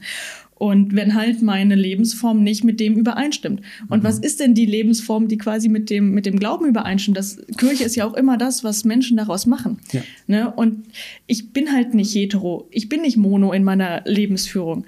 Und da habe ich dann halt schon so ein bisschen Sorge, was mache ich denn dann? Letztens wurde mir gesagt, ja, mach doch einfach Quereinstieg, machen doch eh alle. Aber ne, darum geht's mir nicht. Es geht mir darum, dass ich da immer in so einer blöden Schwebeposition bin. Und ehrlich, das ist auch einer der Gründe, warum ich mich dafür jetzt so aktivistisch einsetze, weil es da halt um, um mein Leben geht. Das ähm, würde ich wahrscheinlich, du, du nickst schon, also gut, ihr seid nun beide in sehr ähnlichen aktivistischen Kreisen unterwegs. ähm, geht es genauso? Ist es auch so die Motivation, die dich zu queer und christlich Dresden gebracht hat? Ich merke es immer wieder, wenn wir auf äh, Christopher Street Days unterwegs sind. Ähm, da haben wir einen Stand dann von Queer und Christlich in Dresden. Wir bieten einen Tagesausklang, also eine Art Gottesdienst an, dass dann Menschen zu uns kommen, die sagen, was wollt ihr denn jetzt hier? So, die sind doch gegen uns. Und Ja. man hat dann das Gefühl auch, wir sind dann auch gegen die. Und dann haben wir so eine Lagerbildung und ähm, dann zu zeigen, so Glauben kann auch anders funktionieren. Das ist so, glaube ich, die Hauptaufgabe, die wir irgendwie in unseren Aktionen, da kann ich, glaube ich, für uns beide sprechen, Ja. so, mittragen. Und letztes Jahr dann, also nee, dieses Jahr, ähm, durften wir dann äh, eine Ankündigung auf der Hauptbühne des CSD Dresden ähm, machen. Und tatsächlich habe ich total Angst gehabt davor, mich auf die Bühne zu stellen. Und für den Gottesdienst, den wir da in der Hofkirche, also der Bischofskirche in Dresden, im- Rahmen des CSD am Abend gefeiert haben, mich dorthin zu stellen und dafür einzuladen, weil ich dachte mir so, was kommt für Reaktionen? Und tatsächlich war ich super überrascht darüber, dass wirklich viele Leute dann dieses Engagement würdigen und geklatscht haben und auch einige dann mitgekommen sind und gezeigt haben, so, wir kommen mit und wir schauen mal, was, was da uns äh, jetzt an spirituellen äh, Ereignissen geboten wird, was wir jetzt wieder für, für neue Erfahrungen mit Kirche machen dürfen auch. Und da braucht dann vielleicht nicht immer diese große Amtskirche, weil Christen sind wir ja in unterschiedlichsten Aufgaben und Rollen und wir können alle miteinander Gottesdienste feiern. Das ist jetzt aber sehr evangelisch, ne? Gemeinschaft aller Ja. Gläubigen. Entschuldigung, das war jetzt ein kleiner Witz am Rande. wir, nähern uns hier ein bisschen an, aber ähm, wir wollen es nicht ökumenisch, übertreiben mit der ne? Ökumene. Ja. Äh, ist bevor das hier noch auch ökumenisch in wird. den Arbeitskreisen, in denen wir uns bewegen, weil als Katholiken, sind wir ehrlich, könnten wir in Dresden nichts bewirken. Da wären wir zwei, drei Leute, die da irgendwie gemeinsam machen. Und ich glaube, das ist halt auch so diese Chance von den Arbeitskreisen und von Ökumene generell in Sachsen, dass wir eng miteinander arbeiten und auch immer miteinander abgestimmt sind. Und dadurch auch ein Gottesdienstformat anbieten können, was vielleicht manchmal so, so ganz nah gehen kann, was ein, äh, ein Predigtgottesdienst ähm, in der evangelischen Landeskirche oder eine heilige Messe bei uns in der katholischen Kirche gar nicht so in der Form bieten kann, was wir halt auch in so einer Sache in so einem Gottesdienst bieten können, wo queere Menschen für queere Menschen irgendwas vorbereiten und ähm, auch mit einem thematischen Schwerpunkt rangehen. Aber ich muss auch sagen, ich merke das auch, ne? Wenn ich mich in queeren Kreisen bewege, ist das ganz oft so wie Kirche. So, die hassen uns doch. Also, das ist tatsächlich eine Aussage vom CSD. Da kam jemand zum, uns zum Stand und sagte, wieso wollt ihr denn zu denen gehören? Die hassen euch doch. Oder die hassen uns doch. Und das sind dann Aussagen, die, ne, die treffen mich dann schon. Und wie gesagt, wenn ich mich in queeren Kreisen bewege, dann wird quasi so diese, diese kirchliche Seite sehr abgewertet, sehr angefeindet, was ich sehr gut verstehen kann. Und in kirchlichen Kreisen wird dann aber halt diese, diese queere Perspektive wiederum sehr angefeindet. Also wir bewegen uns da in einer spannenden intersektionalen, ne? Ja, aber das, ähm, also ich kann hier mal Perspektive. den, die andere Seite aufmachen, der, den Advocatus Diaboli. Ähm, als, als Vorstand des CSD Leipzig äh, hat es uns schon ähm, verwundert, als wir die Anfrage bekamen von der Propstei, wir würden gerne einen queeren Gottesdienst im Rahmen des CSD machen. Äh, wir sind ein sehr Basisdemo, wir sind zwar eine Vereinsstruktur, ähm, im Gegensatz zu Dresden gibt es bei uns noch demokratische Grundelemente, äh, sondern äh, da, da wird das diskutiert und das wird sehr kritisch gesehen. Also ähm, in der, im, im Plenum, was bei uns eine sehr, sehr wichtige Rolle hat, wo alles, jeder Programmpunkt durchgehen äh, muss, hier ist es dann so, ähm, na warum, die lehnen uns doch ab. Und natürlich ist das genau auch, wie du, wie du vorhin gesagt hast, da war ja auch sehr, sehr viel Unwissen dabei, so nach dem Motto, wie ist die offizielle Position. Aber es ist auch kein Wunder, wenn wir überlegen, wer medial denn mehr vorkommt. Sind es die KatholikInnen, die äh, Queerne, Queerness verteidigen, akzeptieren, sagen, das ist genauso Teil der Kirche? Oder ist es äh, Wölki, der sich dann irgendwie gegen die Segnung von homosexuellen Paaren ausspricht und so weiter? Das ist Sozusagen, ne, dann kommst du da hin und denkst, okay, wir als CSD haben wir auch eine Verantwortung gegenüber unserer Community. Wir wollen nicht belehren, aber schützen. Denn ein CSD ist schon ein besonderer Raum, wo man ähm, für seine Rechte und seine, seine, seine, äh, nicht seine Entscheidung, Menschen, wie man Menschen liebt, sondern einfach für seine Lebensform auf die Straße gehen und sagen, hey, ich bin total normal und akzeptiere das. Und von daher war das verwunderlich, total. Und äh, ich äh, verrate, dass wir dann als Vorstand diskutiert haben, wir so, okay, ähm, na, wir gehen da mal hin und fragen den mal. Also es kam von der, also wer ist denn jetzt eigentlich die katholische Kirche Leipzig? Ist das der Propst? Sind das alle? Ist das der Bischof äh, oder wer? Und dann haben wir vorher so einen Fragenkatalog abgestimmt und dann gesagt, naja gut, also äh, die anderen, die mitkommen, sind jetzt nicht ganz so kirchennah wie ich. Komm mal mit. Und es war ein sehr schönes Gespräch, sehr offen. Ähm, wir haben uns auch nicht, ähm, wir haben uns auch nicht äh, den Kopf eingeschlagen mit dem Vertreter äh, der, der Propsteigemeinde, ähm, sondern wir haben da auch sehr, sehr viel selber gelernt. Am Ende gab es auch noch Schnaps, damit waren wir sowieso glücklich. Genau. Und in, in, in, in, in diesem Gespräch haben wir dann nämlich auch geklärt, dass es nicht, äh, also erstmal wie die Position des Bischofs war, äh, zum Beispiel, äh, aber auch, ähm, dass es ähm, sozusagen nicht eine offizielle Initiative durch den Kirchvorstand war, sondern dass es von der katholischen Jugend kam. Und das war nochmal eine interessante Unterscheidung, die du von außen gar nicht wahrnimmst. Du kriegst eine Mail von jemandem, der da arbeitet. Und ähm, warum ist das der katholischen Jugend denn wichtig? Und da haben wir als Vorstand schon genau nochmal überlegt, wollen wir das? Und was ich sagen kann, ist, dass das Ergebnis unglaublich beeindruckend war, weil wir selber gar nicht wussten, wie viele ähm, christliche Menschen wir tatsächlich im CSD-Plenum haben. Dass es für viele Menschen äh, was Bedeutendes war. Und äh, es ist eigentlich egal, ob jetzt ähm, in, der, in der Propstei quasi der Propst ähm, den Gottesdienst hält oder wie in, in dem konkreten Fall mh, der Pfarrer einer anderen Gemeinde, der das aber einfach nur äh, super toll gemacht hat, sondern das war ein Gottesdienst im normalen, also äh, das war quasi nicht ein CSD-Gottesdienst, wie das bei euch, glaube ich, ist, sondern es war ein regulärer Sonntagsgott. Nee, Mhm. war es ein Sonntagsgottesdienst, war ein Sonntagsgottesdienst, glaube ich. Ein regulärer Gottesdienst mit normaler Gemeinde. Und das hat ganz viel bewegt Mhm. und ganz viel auch äh, hervorgerufen. Und man muss dann auch verstehen, warum man als Community so Angst davor hat, wenn man über Jahre und Jahrzehnte so angefeindet wird. Mhm, absolut. Aber das bedeutet einfach auch, dass man aus beiden Richtungen ne, Mhm. äh, aufeinander zugehen muss. Man muss quasi aus der queeren Community vielleicht in Richtung Kirche gehen, darf nicht nur kritisieren, man muss auch die Perspektive anhören. Mhm. Und von der Kirche oder den Kirchen sollte man auch äh, miteinander reden. Absolut. es ist halt immer schwierig, das, ja, dieses Wechselspiel auch so hinzubekommen, dass die Gemeinde dann sagt, okay, wir sind jetzt da irgendwie der Gastgeber, die Ein bisschen wie Gastgeberin. beim Coming Out, ne? So, dass man, Entschuldigung, jetzt, äh, Alles gut. ähm, wo, wo du vorhin sagtest beim Coming Out, dass man diese Wechselwirkung Ja. hat. Du wolltest gar nicht drauf hinaus, ne? aber äh, ist mir jetzt Genau, eingefallen, ähm, dass man auch den anderen ja auch die Zeit lassen muss, das zu tun. Aber ich glaube halt, wenn in einem persönlich solche Verletzungen geschehen sind, wie sie geschehen sind. Ich will das jetzt dir gar nicht unterstellen, aber ich kann das mir sagen und auch allen Menschen, mit denen ich bisher gesprochen habe. Das sind starke Verletzungen, weil die Kirche ja auch dieses, dieses Sinnbild hat von Gemeinschaft stiften, von Sinn stiften, von Ethik stiften. Das betrifft ja etwas, was ganz tief in dir ist was ganz tief etwas mit dir zu tun hat. Und das will die Kirche ja auch sein und das tut die Kirche.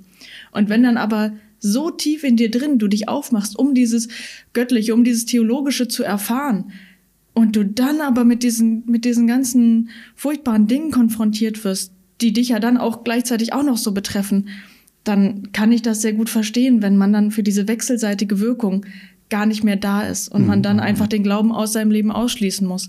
Und ich bin froh, dass ich den Glauben nicht mehr aus meinem Leben ausschließen muss, aber ich kann das leider bei jeder Person verstehen, die jetzt bei der Staatskirche zumindestens das, das ablehnt. Ja. Aber wie gesagt, ne, so ein bisschen beim Coming Out, man muss den anderen halt Ja. eigentlich die Zeit lassen können, das zu tun. Aber ehrlich, ich, Ja. mir fällt es auch total schwer, das zu tun. Ja. Ja. Man muss sich irgendwie auch dann wieder neu kennenlernen oder beziehungsweise irgendwie Das Vertrauen neu aufbauen. Genau.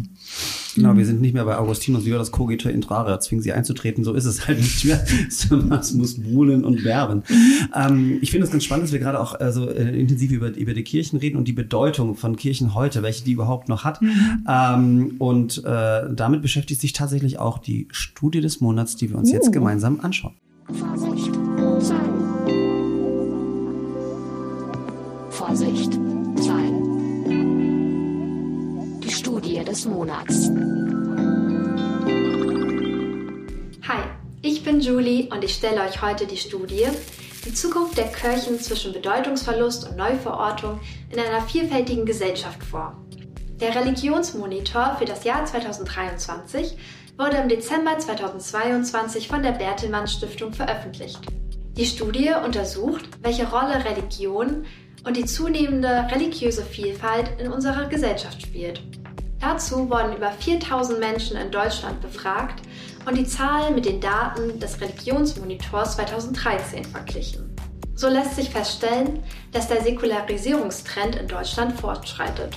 So ist in den letzten zehn Jahren der Anteil derjenigen von 45% auf 38% gesunken, die angeben, religiös erzogen worden zu sein. Der Anteil der Bevölkerung, der täglich betet, ist zum Beispiel von 23% auf 17% gesunken. Auch die Nutzung der Angebote der Kirchen ist gefallen. So gaben 17% an, einmal monatlich einen Gottesdienst zu besuchen. Dazu kommt, dass die Zahl der Kirchenaustritte auf einem Höchststand ist. Im Jahr 2021 lag sie bei über 600.000. Dennoch sind die sinkenden Mitgliederzahlen nicht gleichermaßen auf einen Bedeutungsverlust von Religion zurückzuführen. Fast alle Befragten mit Austrittsabsicht gaben an, dass man auch ohne Kirche Christin sein kann. Entscheidend für den Austritt sei vielmehr der Vertrauensverlust in die Institution. Viele Kirchenmitglieder identifizieren sich selbst nicht mehr mit der hervorgehobenen Stellung der Kirche und deren Rahmenbedingungen. Die Studie kommt damit zu dem Schluss, dass Kirchen ihre gesellschaftliche Rolle kritisch reflektieren und in einer zunehmend religiös pluralen Gesellschaft neu verorten müssen. Wie nehmt ihr die persönliche Teilhabe und Veränderungen in der Kirche wahr? Und inwieweit stimmt ihr der Aussage zu, dass man auch ohne Kirche Christin sein kann? Das war's mit der Studie des Monats und ich freue mich auf das nächste Mal. Die Studie des Monats.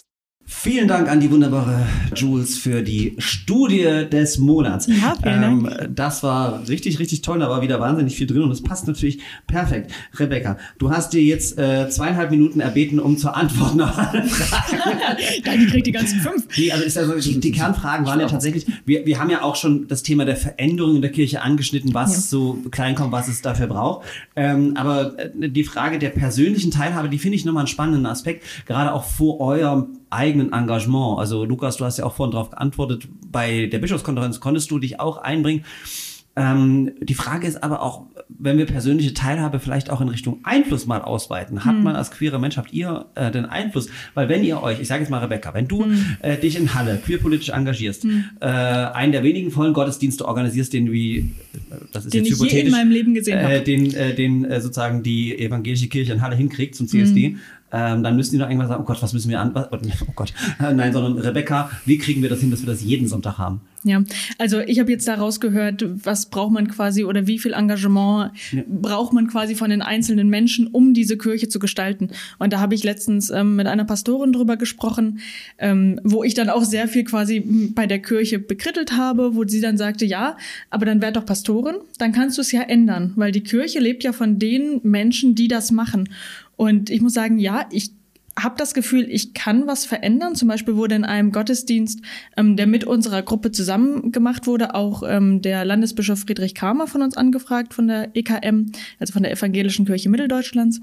Und der hat spontan ein Schuldbekenntnis verlesen, ein Schuldbekenntnis von der EKM, von der Evangelischen Kirche Mitteldeutschlands, wo er sich bei queeren Menschen entschuldigt und Also sagt, wir reden jetzt nicht über das klassische Schuldbekenntnis, das man im Gottesdienst spricht, so. was ihr im Gottesdienst sprecht. Entschuldigung. Ja, genau, hast du ähm, abgeschafft. Hier. Genau, wir, wir, ja. wir als äh, Evangelische haben das so nicht, aber zu besonderen Anlässen haben wir das Ja. eben auch. Und das war das zweite ähm, Schuldbekenntnis, was es überhaupt gibt. Das andere war von Berlin Oberschlausitz oder Oberlausitz. Ich sage das immer falsch.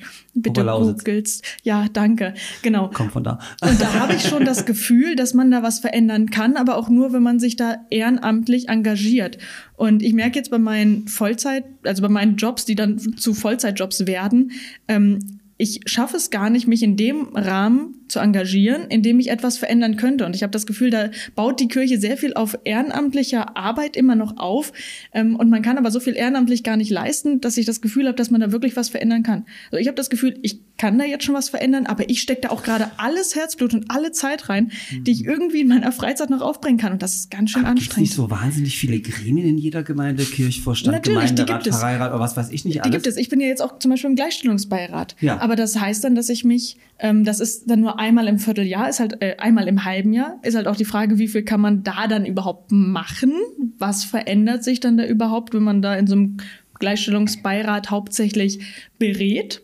Wie viel verändert sich dann? Ähm, und das ist dann trotzdem ein ganzer Tag, den ich meiner Freizeit abziehe und meinem Arbeitsding von ich verdiene Geld dann auch wieder abziehe. Also, ne, das ist, da, da muss man sich halt immer überlegen, wie viel Zeit hat man dafür und wie viel Zeit kann man dafür auch erübrigen. Und da würde ich mir einfach von der Kirche wünschen, dass es da zum Beispiel eine Stelle gibt, die auch bezahlt wird. Ähm, vielleicht so ähnlich wie es in der katholischen Kirche gibt, weiß nicht, habe mich nicht mit beschäftigt, aber das wäre vielleicht schon mal ein Anfang. Ne? Ich glaube nicht Vollzeit, sie macht das mit, ne? Ähm, Das sind alles 20 Prozent Stellen, Ja, soweit ich weiß. ich fürchte, Das das muss Vollzeit werden, weil es gibt, das muss dann auch, wenn es nur eine Beschwerdestelle ist, wird diese Beschwerdestelle halt auch wieder überrannt. Wenn das dann eine Beratungsstelle ist und gleichzeitig eine Beschwerdestelle, dann kann man sich, glaube ich, vor Beschwerden dann gar nicht mehr retten. Also ich glaube, das muss dann zusätzlich auch noch gut aufgeteilt werden. Und ich glaube, das ist halt eine, ja, in jeder Landeskirche mindestens eine Stelle. Gut, davon. bei den Katholen ist es einfacher, da gibt es keine Landeskirchen. da gibt es Bistümer. Lukas, du wolltest auch noch antworten. Ja, ich will auch noch antworten. Es ist natürlich in der katholischen Kirche eine andere Ausgangssituation, weil wir haben eine starke Hierarchieebene und je nachdem, wie der Bischof denkt, wird auch ausgestaltet. Und deswegen ist es eben in Sachsen so einfach gewesen, zu sagen, wir machen jetzt hier diese ähm, zwei Nebenstellen äh, Einteilungen, beziehungsweise jetzt haben wir ja Regionalstellen für die queere Pastoral. Das heißt, in jedem der Dekanate, der Landkreise letztlich des Bistums, sind mindestens zwei Personen, auch äh, paritätisch aufgeteilt, die dort ähm, Ansprechpartner, Ansprechpa äh, Personen für Menschen mit Anliegen, queeren Anliegen sind, ähm, sind dort verfügbar und können über einen Flyer, der jetzt überall ausliegt, in dem Fall Informationen an alle, die das interessiert. In den meisten Gemeinden liegen jetzt diese Flyer, ähm, können dort erreicht werden. Das ist eben einfacher möglich, weil der Bischof sagt, es ist mir ein Anliegen und ich möchte dort gerne, dass da was passiert. In der evangelischen Landeskirche gibt es die Synode und gibt es viele Diskussionen und verschiedenste Strömungen, die dann sagen, wir brauchen das unbedingt oder wir wir wollen das nicht oder das ist ja eigentlich so eine marginale Gruppe. Das gibt's bei uns sowieso nicht in dem Maße. Warum brauchen wir? Genau. Und dann kommt es halt zu Pattsituationen und dann gibt's halt keine klare Entscheidung. Und das ist so ein bisschen auch die, die Herausforderung. Wir sehen jetzt in der katholischen Kirche, es gibt das, aber natürlich sind nicht alle total queerfreundlich, auch nicht in, im Bistum Dresden-Meißen. Und das ist die Herausforderung und da wirkt, glaube ich, jeder Christenmensch irgendwo da mit ein, der da ja, sich positioniert, der dort irgendwie auch in Form von Gesprächen, in Form von Katechese irgendwie auch eine, eine, ein Zeugnis gibt, wie er dazu steht, wie sie dazu steht und wie das am Ende unsere Kirche ausmacht. Wir jetzt von äh, Queer und Christlich in Dresden sind ja jetzt auch keine Gemeinde und vielleicht geht jetzt die Antwort schon wieder zu lang und zu weit, aber es ist halt ein, ein Liebe zusätzliches Zuschauerinnen, liebe Angebot. Zuhörerinnen, so konditioniert man Gäste. Man muss es einfach nur einstreuen und dann kriegen sie es selber mit. So läuft das. Nein, bitte, äh, antworte gern. Ja, ich wollte noch mal kurz drauf eingehen, ähm, wie das Angebot gedacht ist. Das sind ja Gottesdienste, die einmal im Monat stattfinden bei uns. Wir haben Queer-Gottesdienste an jedem zweiten Montag im Monat in einer katholischen Kirche, aber ökumenisch. Und diese Angebote sind quasi als, als Zusatzangebot oder auch als Angebote für Menschen, die sagen, der Sonntagsgottesdienst alleine reicht mir nicht oder Mhm. ich habe keine gottesdienstliche Plattform sonst. Äh, Und insofern äh, gehe ich jetzt vielleicht schon auf deine nächste Frage ein, dass ich als Mensch so sage, der Sonntagsgottesdienst, die heilige Messe ist mir wichtig, da gehe ich in meine Gemeinde, aber ich freue mich auch jeden, Monta ähm, jeden Monat auf diesen Queer-Gottesdienst, wo ich irgendwie in einem geschützteren Rahmen bin. Das sind dann zwar nicht viele Leute, bei uns sind das wirklich so 20, 30 Menschen, die sich da zusammentreffen, aber es ist irgendwie ein Ort, wo ich weiß, so, das ist nochmal eine andere Gemeindesituation, weil das sind alles irgendwie entweder Menschen, die, ich mag den Begriff nicht, aber nennen ihn jetzt einfach Betroffene sind oder die Allies sind und irgendwie unterstützend dabei sind und sagen, das Thema ist ihnen schon auch wichtig und sie kommen dort zum Gottesdienst auch mit einer positiven Stimmung und ja, das ist so das, wo ich sage, äh, das, das, das muss halt nicht ersetzen. Und wir sind jetzt nicht irgendwie eine Parallelströmung, sondern wir sind ein Angebot, was von unterschiedlichen Seiten her genutzt werden kann. Da sind wir vielleicht schon so ein bisschen beim, bei dem zweiten Punkt, der genannt wurde, ob man quasi auch christlich sein kann ohne Kirche, weil du jetzt sagtest, einerseits ist dir die heilige Messe sehr wichtig und andererseits dann aber auch der Gottesdienst, der ja trotzdem als, als Gottesdienst stattfindet. Und das ist auch was, was mir so ein bisschen fehlt, zum Beispiel Abendmahl. Wir haben ja als Gruppe bisher nur den CSD-Gottesdienst, den wir einmal im Jahr machen und ansonsten treffen wir uns als Gruppe jeden zweiten Donnerstag ähm, im Monat, also den zweiten Donnerstag im Monat, so rum. Vielleicht erklärst du noch mal ganz kurz für die nicht so kirchlich geprägten Mhm. Menschen, was du mit Abendmahl meinst, weil ich befürchte, es gehen nicht alle Zuhörerinnen und Zuschauer jeden Sonntag oder jeden Montag oder wie auch immer in die Kirche. Ja, ähm, also Abendmahl ist eins der wichtigen Ereignisse in der evangelischen Kirche. Ich weiß, die katholische Kirche hat ein paar mehr Sakramente, also ein paar mehr wichtige Der wesentliche Unterschied ist, bei euch dürfen mehr mittrinken als bei uns. Genau, also genau. Abendmahl in beiderlei Geschlecht, Genau. äh, nee, in Gestalt. beiderlei Gestalt heißt das ja dann. Ähm, genau, und Abendmahl ähm, ist dann im Grunde als Erinnerungsmahl oder als, oh, da bewege ich mich jetzt theologisch auf ganz, ganz dünnem Eis, weil das sehr, sehr unterschiedlich gehandhabt wird in sehr vielen Dingen. Aber was mir persönlich daran wichtig ist, ist, ähm, dass man da halt mit, dass man den Zyklus quasi abschließt von Auferstehung, von Gemeinschaft, von vom, vom Christentum, vom Evangelium. Oh, das ist gerade ganz schwierig, das in, das in kurze, prägnante Sätze zu verpacken, so dass auch Menschen, die vielleicht mit der Kirche nicht so in Kontakt stehen, Also ich das glaube, haben. vereinfacht gesagt, es gibt bestimmte, ver- versuchen wir es so zu sagen, äh, in einem Gottesdienst natürlich bestimmte Rituale und Mhm, Handlungen, bestimmte Elemente, mhm. ähm, Elemente ähm, die, die man nicht ohne einen Pfarrer so einfach oder Pfarrerin so machen kann. Mhm. Und das ist das wahrscheinlich, was du sagst. Wenn ihr selber organisiert, dann fehlt äh, dir dieser Part. Habe ich das? Also nee, bisher konnten wir uns einfach nur nicht auf eine Abendmahl, äh, auf eine Abendmahl-Liturgie einigen. Ah, okay, Deswegen cool. ist das bisher äh, rausgefallen, weil wir halt so aus so unterschiedlichen Strömungen sind und äh, auch so unterschiedlich Abendmahl miteinander feiern. Und nur deswegen fehlt Ja. das bisher. Ähm, und ich wünsche mir einfach nur mehr geschützte Räume, in denen ich mich dann auch so geschützt fühlen kann, dass ich auch das, was ich beim Abendmahl gerne fühlen würde, was ich durch Einübung tue, durch religiöse Einübung, ähm, ja, und das kann ich halt nicht fühlen, weil ich mir die ganze Zeit über diese homophoben Gedanken, Ja. Gedanken machen muss, die ich halt leider immer noch habe, wenn ich in Kirchengebäuden bin. Ähm, aber darauf, wo ich eigentlich hinaus wollte, war dieses geht ähm, Kirche auch ohne Christentum oder geht Glauben auch ohne die Kirche? Weil das war die zweite Frage aus dieser Kategorie, wenn ich jetzt da schon Du hast das alles wunderbar darf. mitgemacht. Ich hätte natürlich direkt eingeleitet, weil ich die Frage kann ich ja direkt beantworten aus meinem äh, äh, Grundkurs der Religionswissenschaften. Ähm, wenn du einmal getauft bist, bist du Christ, da kannst du dich jetzt, also kommst du Kannst nicht raus. gegen machen, auch ne? wenn du die Kirchensteuer nicht mehr zahlst, weil du austrittst aus der Organisation, da wäre, das wäre die einfache Antwort, aber es ist natürlich ein bisschen komplexer. Ja, also äh, im Evangelischen ist es sogar noch schlimmer, weil da brauchst du die Taufe sogar gar nicht. Weil da bist du von Gott geliebt und angenommen, egal ob du willst oder nicht. Macht's euch aber auch ein bisschen einfach. Ich finde das auch ein bisschen übergriffig. Das, das muss ich auch sagen. Ich freue mich da immer drüber, aber ich möchte natürlich jedem und jeder die Freiheit lassen, das eben nicht so ähm, sehen zu wollen. Genau. Und äh, ich kann da eine ganz klare Antwort darauf geben, ob man das dann auch beides getrennt voneinander haben kann. Also Glaube von Kirche getrennt, Institution von Gemeinschaft aller Gläubigen getrennt. Und ja, weil ich habe das jahrelang gemacht. Ich habe jahrelang nicht mehr zur Staatskirche gehören wollen und mich da ganz aktiv gegen entschieden, ähm, aufgrund der ganzen Verletzungen, die ich erlitten habe.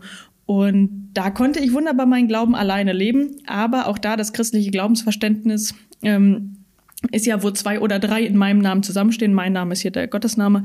Ähm, das stimmt halt schon, weil ich kann alleine christlich sein, aber das, da fehlt mir schon ein Gegenüber, ein, zwei, drei Gegenüber, die da mit mir zusammen etwas machen. Aber diese christliche Idee, diese christliche Nächstenliebe, diese ganzen Werte und, und Normen, die dahinter stehen, die sind natürlich auch mehr als die Staatskirche ähm, ist oder die Institution Kirche ist. Und das merke ich auch immer in, in vielleicht auch in solchen Gründen, wie wir jetzt gerade haben, weil auch wir bewegen uns ja gerade außerhalb der Staatskirche. Und auch wir zelebrieren gerade in irgendeiner Art und Weise unseren Glauben. Nicht durch Abendmahl, nicht durch was auch immer. Aber wir reden gerade miteinander darüber. Und da würde ich auch schon sagen, da sind wir jetzt gerade ein gutes Beispiel dafür, dass wir auch ohne mhm. die Staatskirche, ohne die Institution Kirche unseren Glauben quasi zelebrieren können. Lukas, du als Vertreter der katholischen Kirche, die ähm, genau wie die evangelische Kirche unter sehr vielen Austritten leidet, äh, leidet aber äh, glaube ich auch noch ein bisschen stärker oder im medialen Fokus ist, äh, was ihre ähm, äh, unterstellte Altmodigkeit äh, oder wie auch immer man das nennen will, also Antiquiertheit quasi äh, betrachtet. Äh, wie würdest du das für dich beantworten? Ähm, kann man, also nicht theologisch kann man Christ sein, das ist relativ klar. Ähm, du könntest ja auch austreten und wärst trotzdem noch Christ und würdest trotzdem noch an deinem Glauben halten. Festhalten. Ja, diese Frage stelle ich mir oft. ähm, die Verfasstheit als Institution ist natürlich das eine und das andere ist so dieses Gemeindeleben vor Ort, mhm. dieses ähm, Christsein in Gemeinschaft. Und das ist jetzt nicht irgendwie nur an diese Institution gebunden. Aber die Institution schafft natürlich irgendwo Räume und Rahmen, die es dann zu füllen gilt. Und ich weiß es von meinen verschiedenen Ortsgemeinden, in denen ich tätig war, das bestimmt halt immer irgendwie die Gemeinschaft, die da vor Ort ist. Mhm. Natürlich gibt es da überstehend die verschiedenen Dogmen und das und das und das und das ist unsere Liturgie und daran halten wir uns. Aber letztlich ist das ja nicht alles. Das ist ein Teil, ein auch wichtiger Teil, gerade auch was die Eucharistie angeht. Aber Kirche geht darüber das hinaus. Äh, vielen Dank äh, für, für die Antworten auf die, die Studie des Monats. Das ähm, ist super spannend. Ich würde gerne mit euch jetzt äh, die Überraschungskategorie mir anschauen, weil der ich schon wieder nicht weiß, was passiert und ich entschuldige mich. Wir hatten schon philosophische Fragen, wir hatten schon komplexe Sachen. Oh, ich, ich, ich finde, ich, ich muss sagen, ich bestehe immer auf liebevoll gestaltete Umschläge. Äh, eine gewisse christliche Ikonografie oh ja. ist äh, sozusagen für die ZuhörerInnen ähm, auch nicht äh, sozusagen hier abzustreiten. Ähm, ähm, ich, ich würde sagen, im Nachgang äh, wird Rebecca mal erläutern, was auf unserem Umschlag drauf ist. Aber ich hole mal den Umschlag raus und bin ganz gespannt. Zuerst die äh, Moderationskarte. Feiertagsraten. Oh, wow. Ähm, Und jetzt katholisch oder evangelisch? Ja? Nicht nur in der Stabstelle wird es heute Abend festlich, sondern auch in der katholischen und evangelischen Kirche gibt es viele Anlässe rund ums Jahr. Doch kennt ihr auch die Entstehungsgeschichten hinter den einzelnen Feiertagen? Du studierst Theologie, oh, du ja, musst das kennen, Rebecca. Mhm ich bin raus und äh, Lukas, du darfst nicht, das steht hier explizit drauf, zu Stefan, dem studierten katholischen Theologen gucken. Für die Lösung. Georg, ziehe die einzelnen Zettel nacheinander aus dem Umschlag und lese langsam die Beschreibung zum jeweiligen Festanlass vor. Mit jedem Satz sollte klarer werden, um welchen Tag es sich handelt. Rebecca und Lukas, eure Aufgabe ist es zu erraten, um welchen Tag es sich handelt. Ruft die Antwort rein. Sobald ihr sie wisst, ähm, ist sie falsch, liest Georg die Beschreibung weiter vor. Ich danke meinem Team, dass ihr dran seid. Und es gibt am Ende Punkte und wer am meisten Punkte hat, kriegt eine Überraschung. Das ist aber nicht besonders christliche, dieses hierarchische Denken mit den Punkten, aber es ist okay, lass, lass mal mit den Hierarchien so, äh, das äh, verändern nicht. so, gut, ich muss jetzt den, also diese Zettel wieder in den Umschlag stecken. Achtung, erster, es ist, äh, ich bin in sehr großes Lob an die Redaktion. Dieser Feiertag fand in verschiedenen Gebieten Deutschland historisch an unterschiedlichen Terminen statt. So gab es diesen Tag 1878 in 28 deutschen Ländern insgesamt 47 Mal an, 24 unterschiedlichen Tagen. Er, also der Feiertag, den wir suchen, mhm. wurde in Notzeiten eingesetzt, um die Bevölkerung angesichts von Gefahren, Katastrophen und Missständen zum Gebet und zur Umkehr aufzurufen. Klingt sehr katholisch. Umkehr, Buß- und Betag? Mhm. Wie bitte? Buß- und Betag? Ein Punkt für Lukas. äh, auch wenn er zwischenzeitlich für alle Bundesländer ein arbeitsfreier Feiertag war, ist, ist er es seit 1995 nur in Sachsen. Er findet am Mittwoch vor dem letzten Sonntag im Kirchenjahr statt und gilt als Tag der Gewissensprüfung, Reue hin und Hinwendung zu Gott. Lukas, dein Punkt. Ja, herzlichen Glückwunsch. Es war natürlich die christliche Nächstenliebe, die mir hat jetzt dir diesen Punkt schenken lassen. Ne? Das willst du noch mal. Rebecca, deine Chance kommt Ja. jetzt. Ich bereite mich vor. Dieser Feiertag wurde erstmals 1246 gefeiert und von Papst Urban IV., tut mir leid für die Evangelien, äh, im Jahr 1264 zum kirchlichen Fest erklärt. Das waren die guten alten Zeiten, da gab's Luther und Zwingli noch nicht. Wollte ich gerade sagen, deswegen weiß ich auch den Papst, ne? Weil Ja, klar. da ist das noch katholisch, also eine Kirche. Genau. Die Anregung für die Feier geht auf das Jahr 1209 zurück. Also Oh. ihr, ihr wollt es heute wirklich wissen. Auslöser dieser Entscheidung war das Blutwunder von Bolsena. Ah ja, verdammt. Und Urbane, ja, das hatte ich in der, das hatte ich in der Vorlesung. Die Augustiner. Chorfrau Juliana von Lüttich soll in einer Vision gesehen haben, wie sich der Mond an einer Stelle verdunkelte. Ich finde mein Team gerade geil. Vor allem, dass ich das nicht wissen muss. Christus habe ihr dazu erklärt, also jene äh, Augustiner Chorfrau, Christus habe ihr dazu erklärt, dass der Mond für das Kirchenjahr und die Verdunklung für ein fehlendes Fest stünde. Der Name des Festes bedeutet des Herren Leib. Ein wichtiger Bestandteil der Feier ist die Fronleichnam. Eucharistie, Ist Fronleichnam, oder?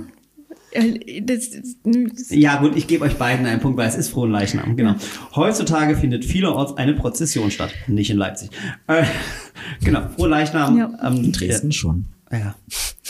ja, aber Fronleichnam war nämlich immer so ein, so ein spannender Tag, wo man dann mal gefragt hat, wieso Aber Leichnam hier? Chorfrau Juliana von Lüttich hast du noch nie gehört, oder? Ähm, nee, tatsächlich leider nicht, aber Frauen sind im Theologiestudium jetzt sowieso nicht so on vogue, sag ich mal. Ne? Ja, also das, okay, ähm, verstehe. Es gibt tolle Bücher dazu. Ja. Äh, aus der christlichen Lieb Nächstenliebe heraus kriegst du den Punkt. Rebecca. So. Danke, danke. Und wir gehen weiter durch. Ich, ich mag diese Kategorien. Ich auch. Wir haben so einen kleinen Bildungsauftrag heute offensichtlich. Okay, wir gehen weiter zum äh, vorletzten. Momentan steht es, glaube ich, 1 zu 1. Oder ist es Oh, ich der letzte? wünschte mir, es wäre Nein, es ist, es gewesen. ist der Da- letzte. Also Also- jetzt Ach, entscheidet sich, wer heute Abend die Überraschung bekommt. Ja. Überraschung, es gibt sogar noch was zu gewinnen. Ja, dieses Fest beruft, äh, beruht auf mehreren Heiligen, deren Gebeine im Kölner Dom Aller liegen. Heiligen? Gerade, äh, drei Heiligen Könige. Epiphan. Ja, Dreikönigsfest. Ich mache es trotzdem weiter. Nach der Zerstörung Mailands hat Friedrich Barbarossa die Reliquien 1162 mitgenommen und dem Erzbischof Kölns übergeben. In Anlehnung an die Taufe war es lange Brauch, Wasser aus einem Fluss zu entnehmen, das gesegnet Schutz vor Unwetter gewähren sollte. Ein weiterer Brauch entstand im 16. Jahrhundert. Kinder ziehen als die Heiligen verkleidet von Haus zu Haus, überbringen den Segen des Jesuskindes und bitten um eine Spende für Kinder in Not. Seit 1959 ist die Sternsinger-Aktion die größte Solidaritätsaktion von Kindern für Kinder. Erscheinung des Herrn, Dreikönigsfest. Ja. Vielen, vielen Dank an die Redaktion für die eine der schönsten und äh, bildungsintensivsten äh, Überraschungskategorien und danke an euch. Äh, Lukas hat gewonnen. Ähm, er darf den Abend mit mir verbringen, das ist die Überraschung. Äh, und, und Rebecca als Webplatzierte muss es auch machen. ähm, ihr Lieben. Das war so, äh, heute ein Parfumsritt durch, durch, durch relativ viele ähm, intensive und ähm, schöne Themen. Äh, lass uns den Blick noch ein bisschen ähm, auf die Zukunft richten. Wir wissen noch nicht genau, wann der Podcast ausgestrahlt wird, aber äh, ich kann verraten, es wird am Ende des Jahres 23, Anfang 24 sein. Was sind so eure Pläne für den Rest des Jahres? Ähm, Rebecca, du bist, glaube ich, noch nicht ganz so weit im Studium wie Lukas. Ne? Lukas schließt gerade seine Stecks ab, Staatsexamensarbeit und danach geht's aufs Schiff, habe ich gehört. Genau, ich bin Kinder- und Jugendbetreuer in der Karibik in diesem Winter und ähm, starte am 4. Dezember dann nach Barbados und bin dann vier Monate bis zum April. Also nach Ostern komme ich wieder am Weißen Sonntag. Feiertag. Ähm, Den, den kannte er mal. ähm, hier komme ich wieder. Und genau, deswegen ein Winter unter Palmen sozusagen bei mir. Ja, so eine schöne Art, den Winter zu verbringen. Ne? Hast ja, du dann so ein, so, ein, so ein erzgebirgisches, so ein Räuchermännchen, Frauchen, Frauchen, Räucherfrauchen gibt man, eine Räucherfrau dabei oder sowas? Muss ja, ne? Ich muss mal schauen, wie viel Platz der Koffer bietet. Ich habe aber 40 Kilo Freigepäck. Von daher sollte da auch Platz für ein bisschen Weihnachtsdeko und ein Räucherfeucht. Wollte ich gerade fragen, ist da irgendwas christlich geprägtes mit dabei, was du so immer bei dir trägst oder auf jeden Fall mitnimmst jetzt zu dieser Reise? Jetzt im weihnachtlichen Kontext oder generell? Generell. Er hat wahrscheinlich ein Kruzifix dabei. Und, äh, Ja, also als guter Katholik noch ein bisschen Weihwasser, oder? So für links und rechts. ja, ja, das dann nicht. Aber Entschuldigt bitte die ganzen auch kein Katholiken-Witze. Kruzifix, Ich möchte damit niemanden abwerten. mit. ah, okay. Rebecca, was machst du den Rest des Jahres? Den Rest des Jahres, also jetzt bis, ähm, oh ja, ich habe eher tatsächlich Pläne fürs nächste Jahr. Dieses Jahr ist eher Semester. Ähm, ich schließe dieses Semester zwei Zertifikatskurse ab, die ich ähm, belegt habe, freiwillig, weswegen ich auch mit meinem Studium jetzt einfach so ein bisschen hinterherhinke, weil ich einfach ganz viele Sachen währenddessen gefunden habe, die mich ganz fürchterlich interessieren. Ähm, und das muss man ja irgendwie mit seiner Zeit so ein bisschen jonglieren. Ne? Ja, genau. Aber ich darf Lehr- und Erklärmaterialien für den Gleichstellungsbeirat entwickeln und das wird sicherlich auch viel Zeit in Anspruch nehmen, da ähm, KooperationspartnerInnen zu finden, weil ich möchte das natürlich nicht alleine entwickeln. Ich würde sagen, wir sehen uns aller, aller spätestens äh, zum nächsten queeren Gottesdienst beim CSD in. Ich glaube, der Leipziger ist eher als der Hallenser. Ich weiß gar nicht, Halle, Halle ist nicht von der, von der Fußball-Quatsch-Dings betroffen. Also im August nächsten Jahres ist der nächste queere Gottesdienst hier in Leipzig und äh, da sehen wir uns hoffentlich wieder und natürlich dann Mhm. Sehr auch gerne. in Halle bei eurem tollen Gottesdienst, äh, den wir uns auf jeden Fall anschauen wollen. Ähm, liebe Zuhörer, liebe Zuschauerinnen, das war eine sehr, sehr intensive Folge und wir haben ganz, ganz viele Dinge nicht geklärt. Warum äh, sind OrganistInnen sich selbst genug und äh, hämmern in die Orgel rein, ohne auf die Gemeinde zu hören? Äh, wie ist das mit dem Sakrament der Versöhnung? Muss man als schwuler Mann wirklich über seine sexuellen Praktiken beichten? Äh, und warum trinken bei den Protestanten eigentlich alle an diesem blöden Kelch mit? Ähm, das heißt, wir müssen dringend einen Fortsetzungspodcast machen. In jedem Fall danke ich Rebecca und Lukas für das tolle Gespräch, was äh, neben ähm, lustigen Elementen aber auch sehr, sehr viel Persönliches enthielt. Und ich danke euch sehr, sehr, dass ihr euch darauf eingelassen habt. Ja, vielen Dank. Danke dir für die Einladung. Wenn es euch gefallen hat, gebt uns 5 Sterne bei Apple Podcasts und überall dort, wo ihr uns be äh, bewerten könntet. Liked uns bei YouTube und Instagram. Und wenn es euch nicht gefallen hat, äh, gefallen hat, empfehlt uns den Menschen, die ihr nicht so mögt. In diesem Sinne sage ich bis zum nächsten Mal, wenn es wieder heißt traditionell unkonventionell, euer Lieblings-Diversity-Podcast. Traditionell. Unkonventionell. Der Diversity Podcast.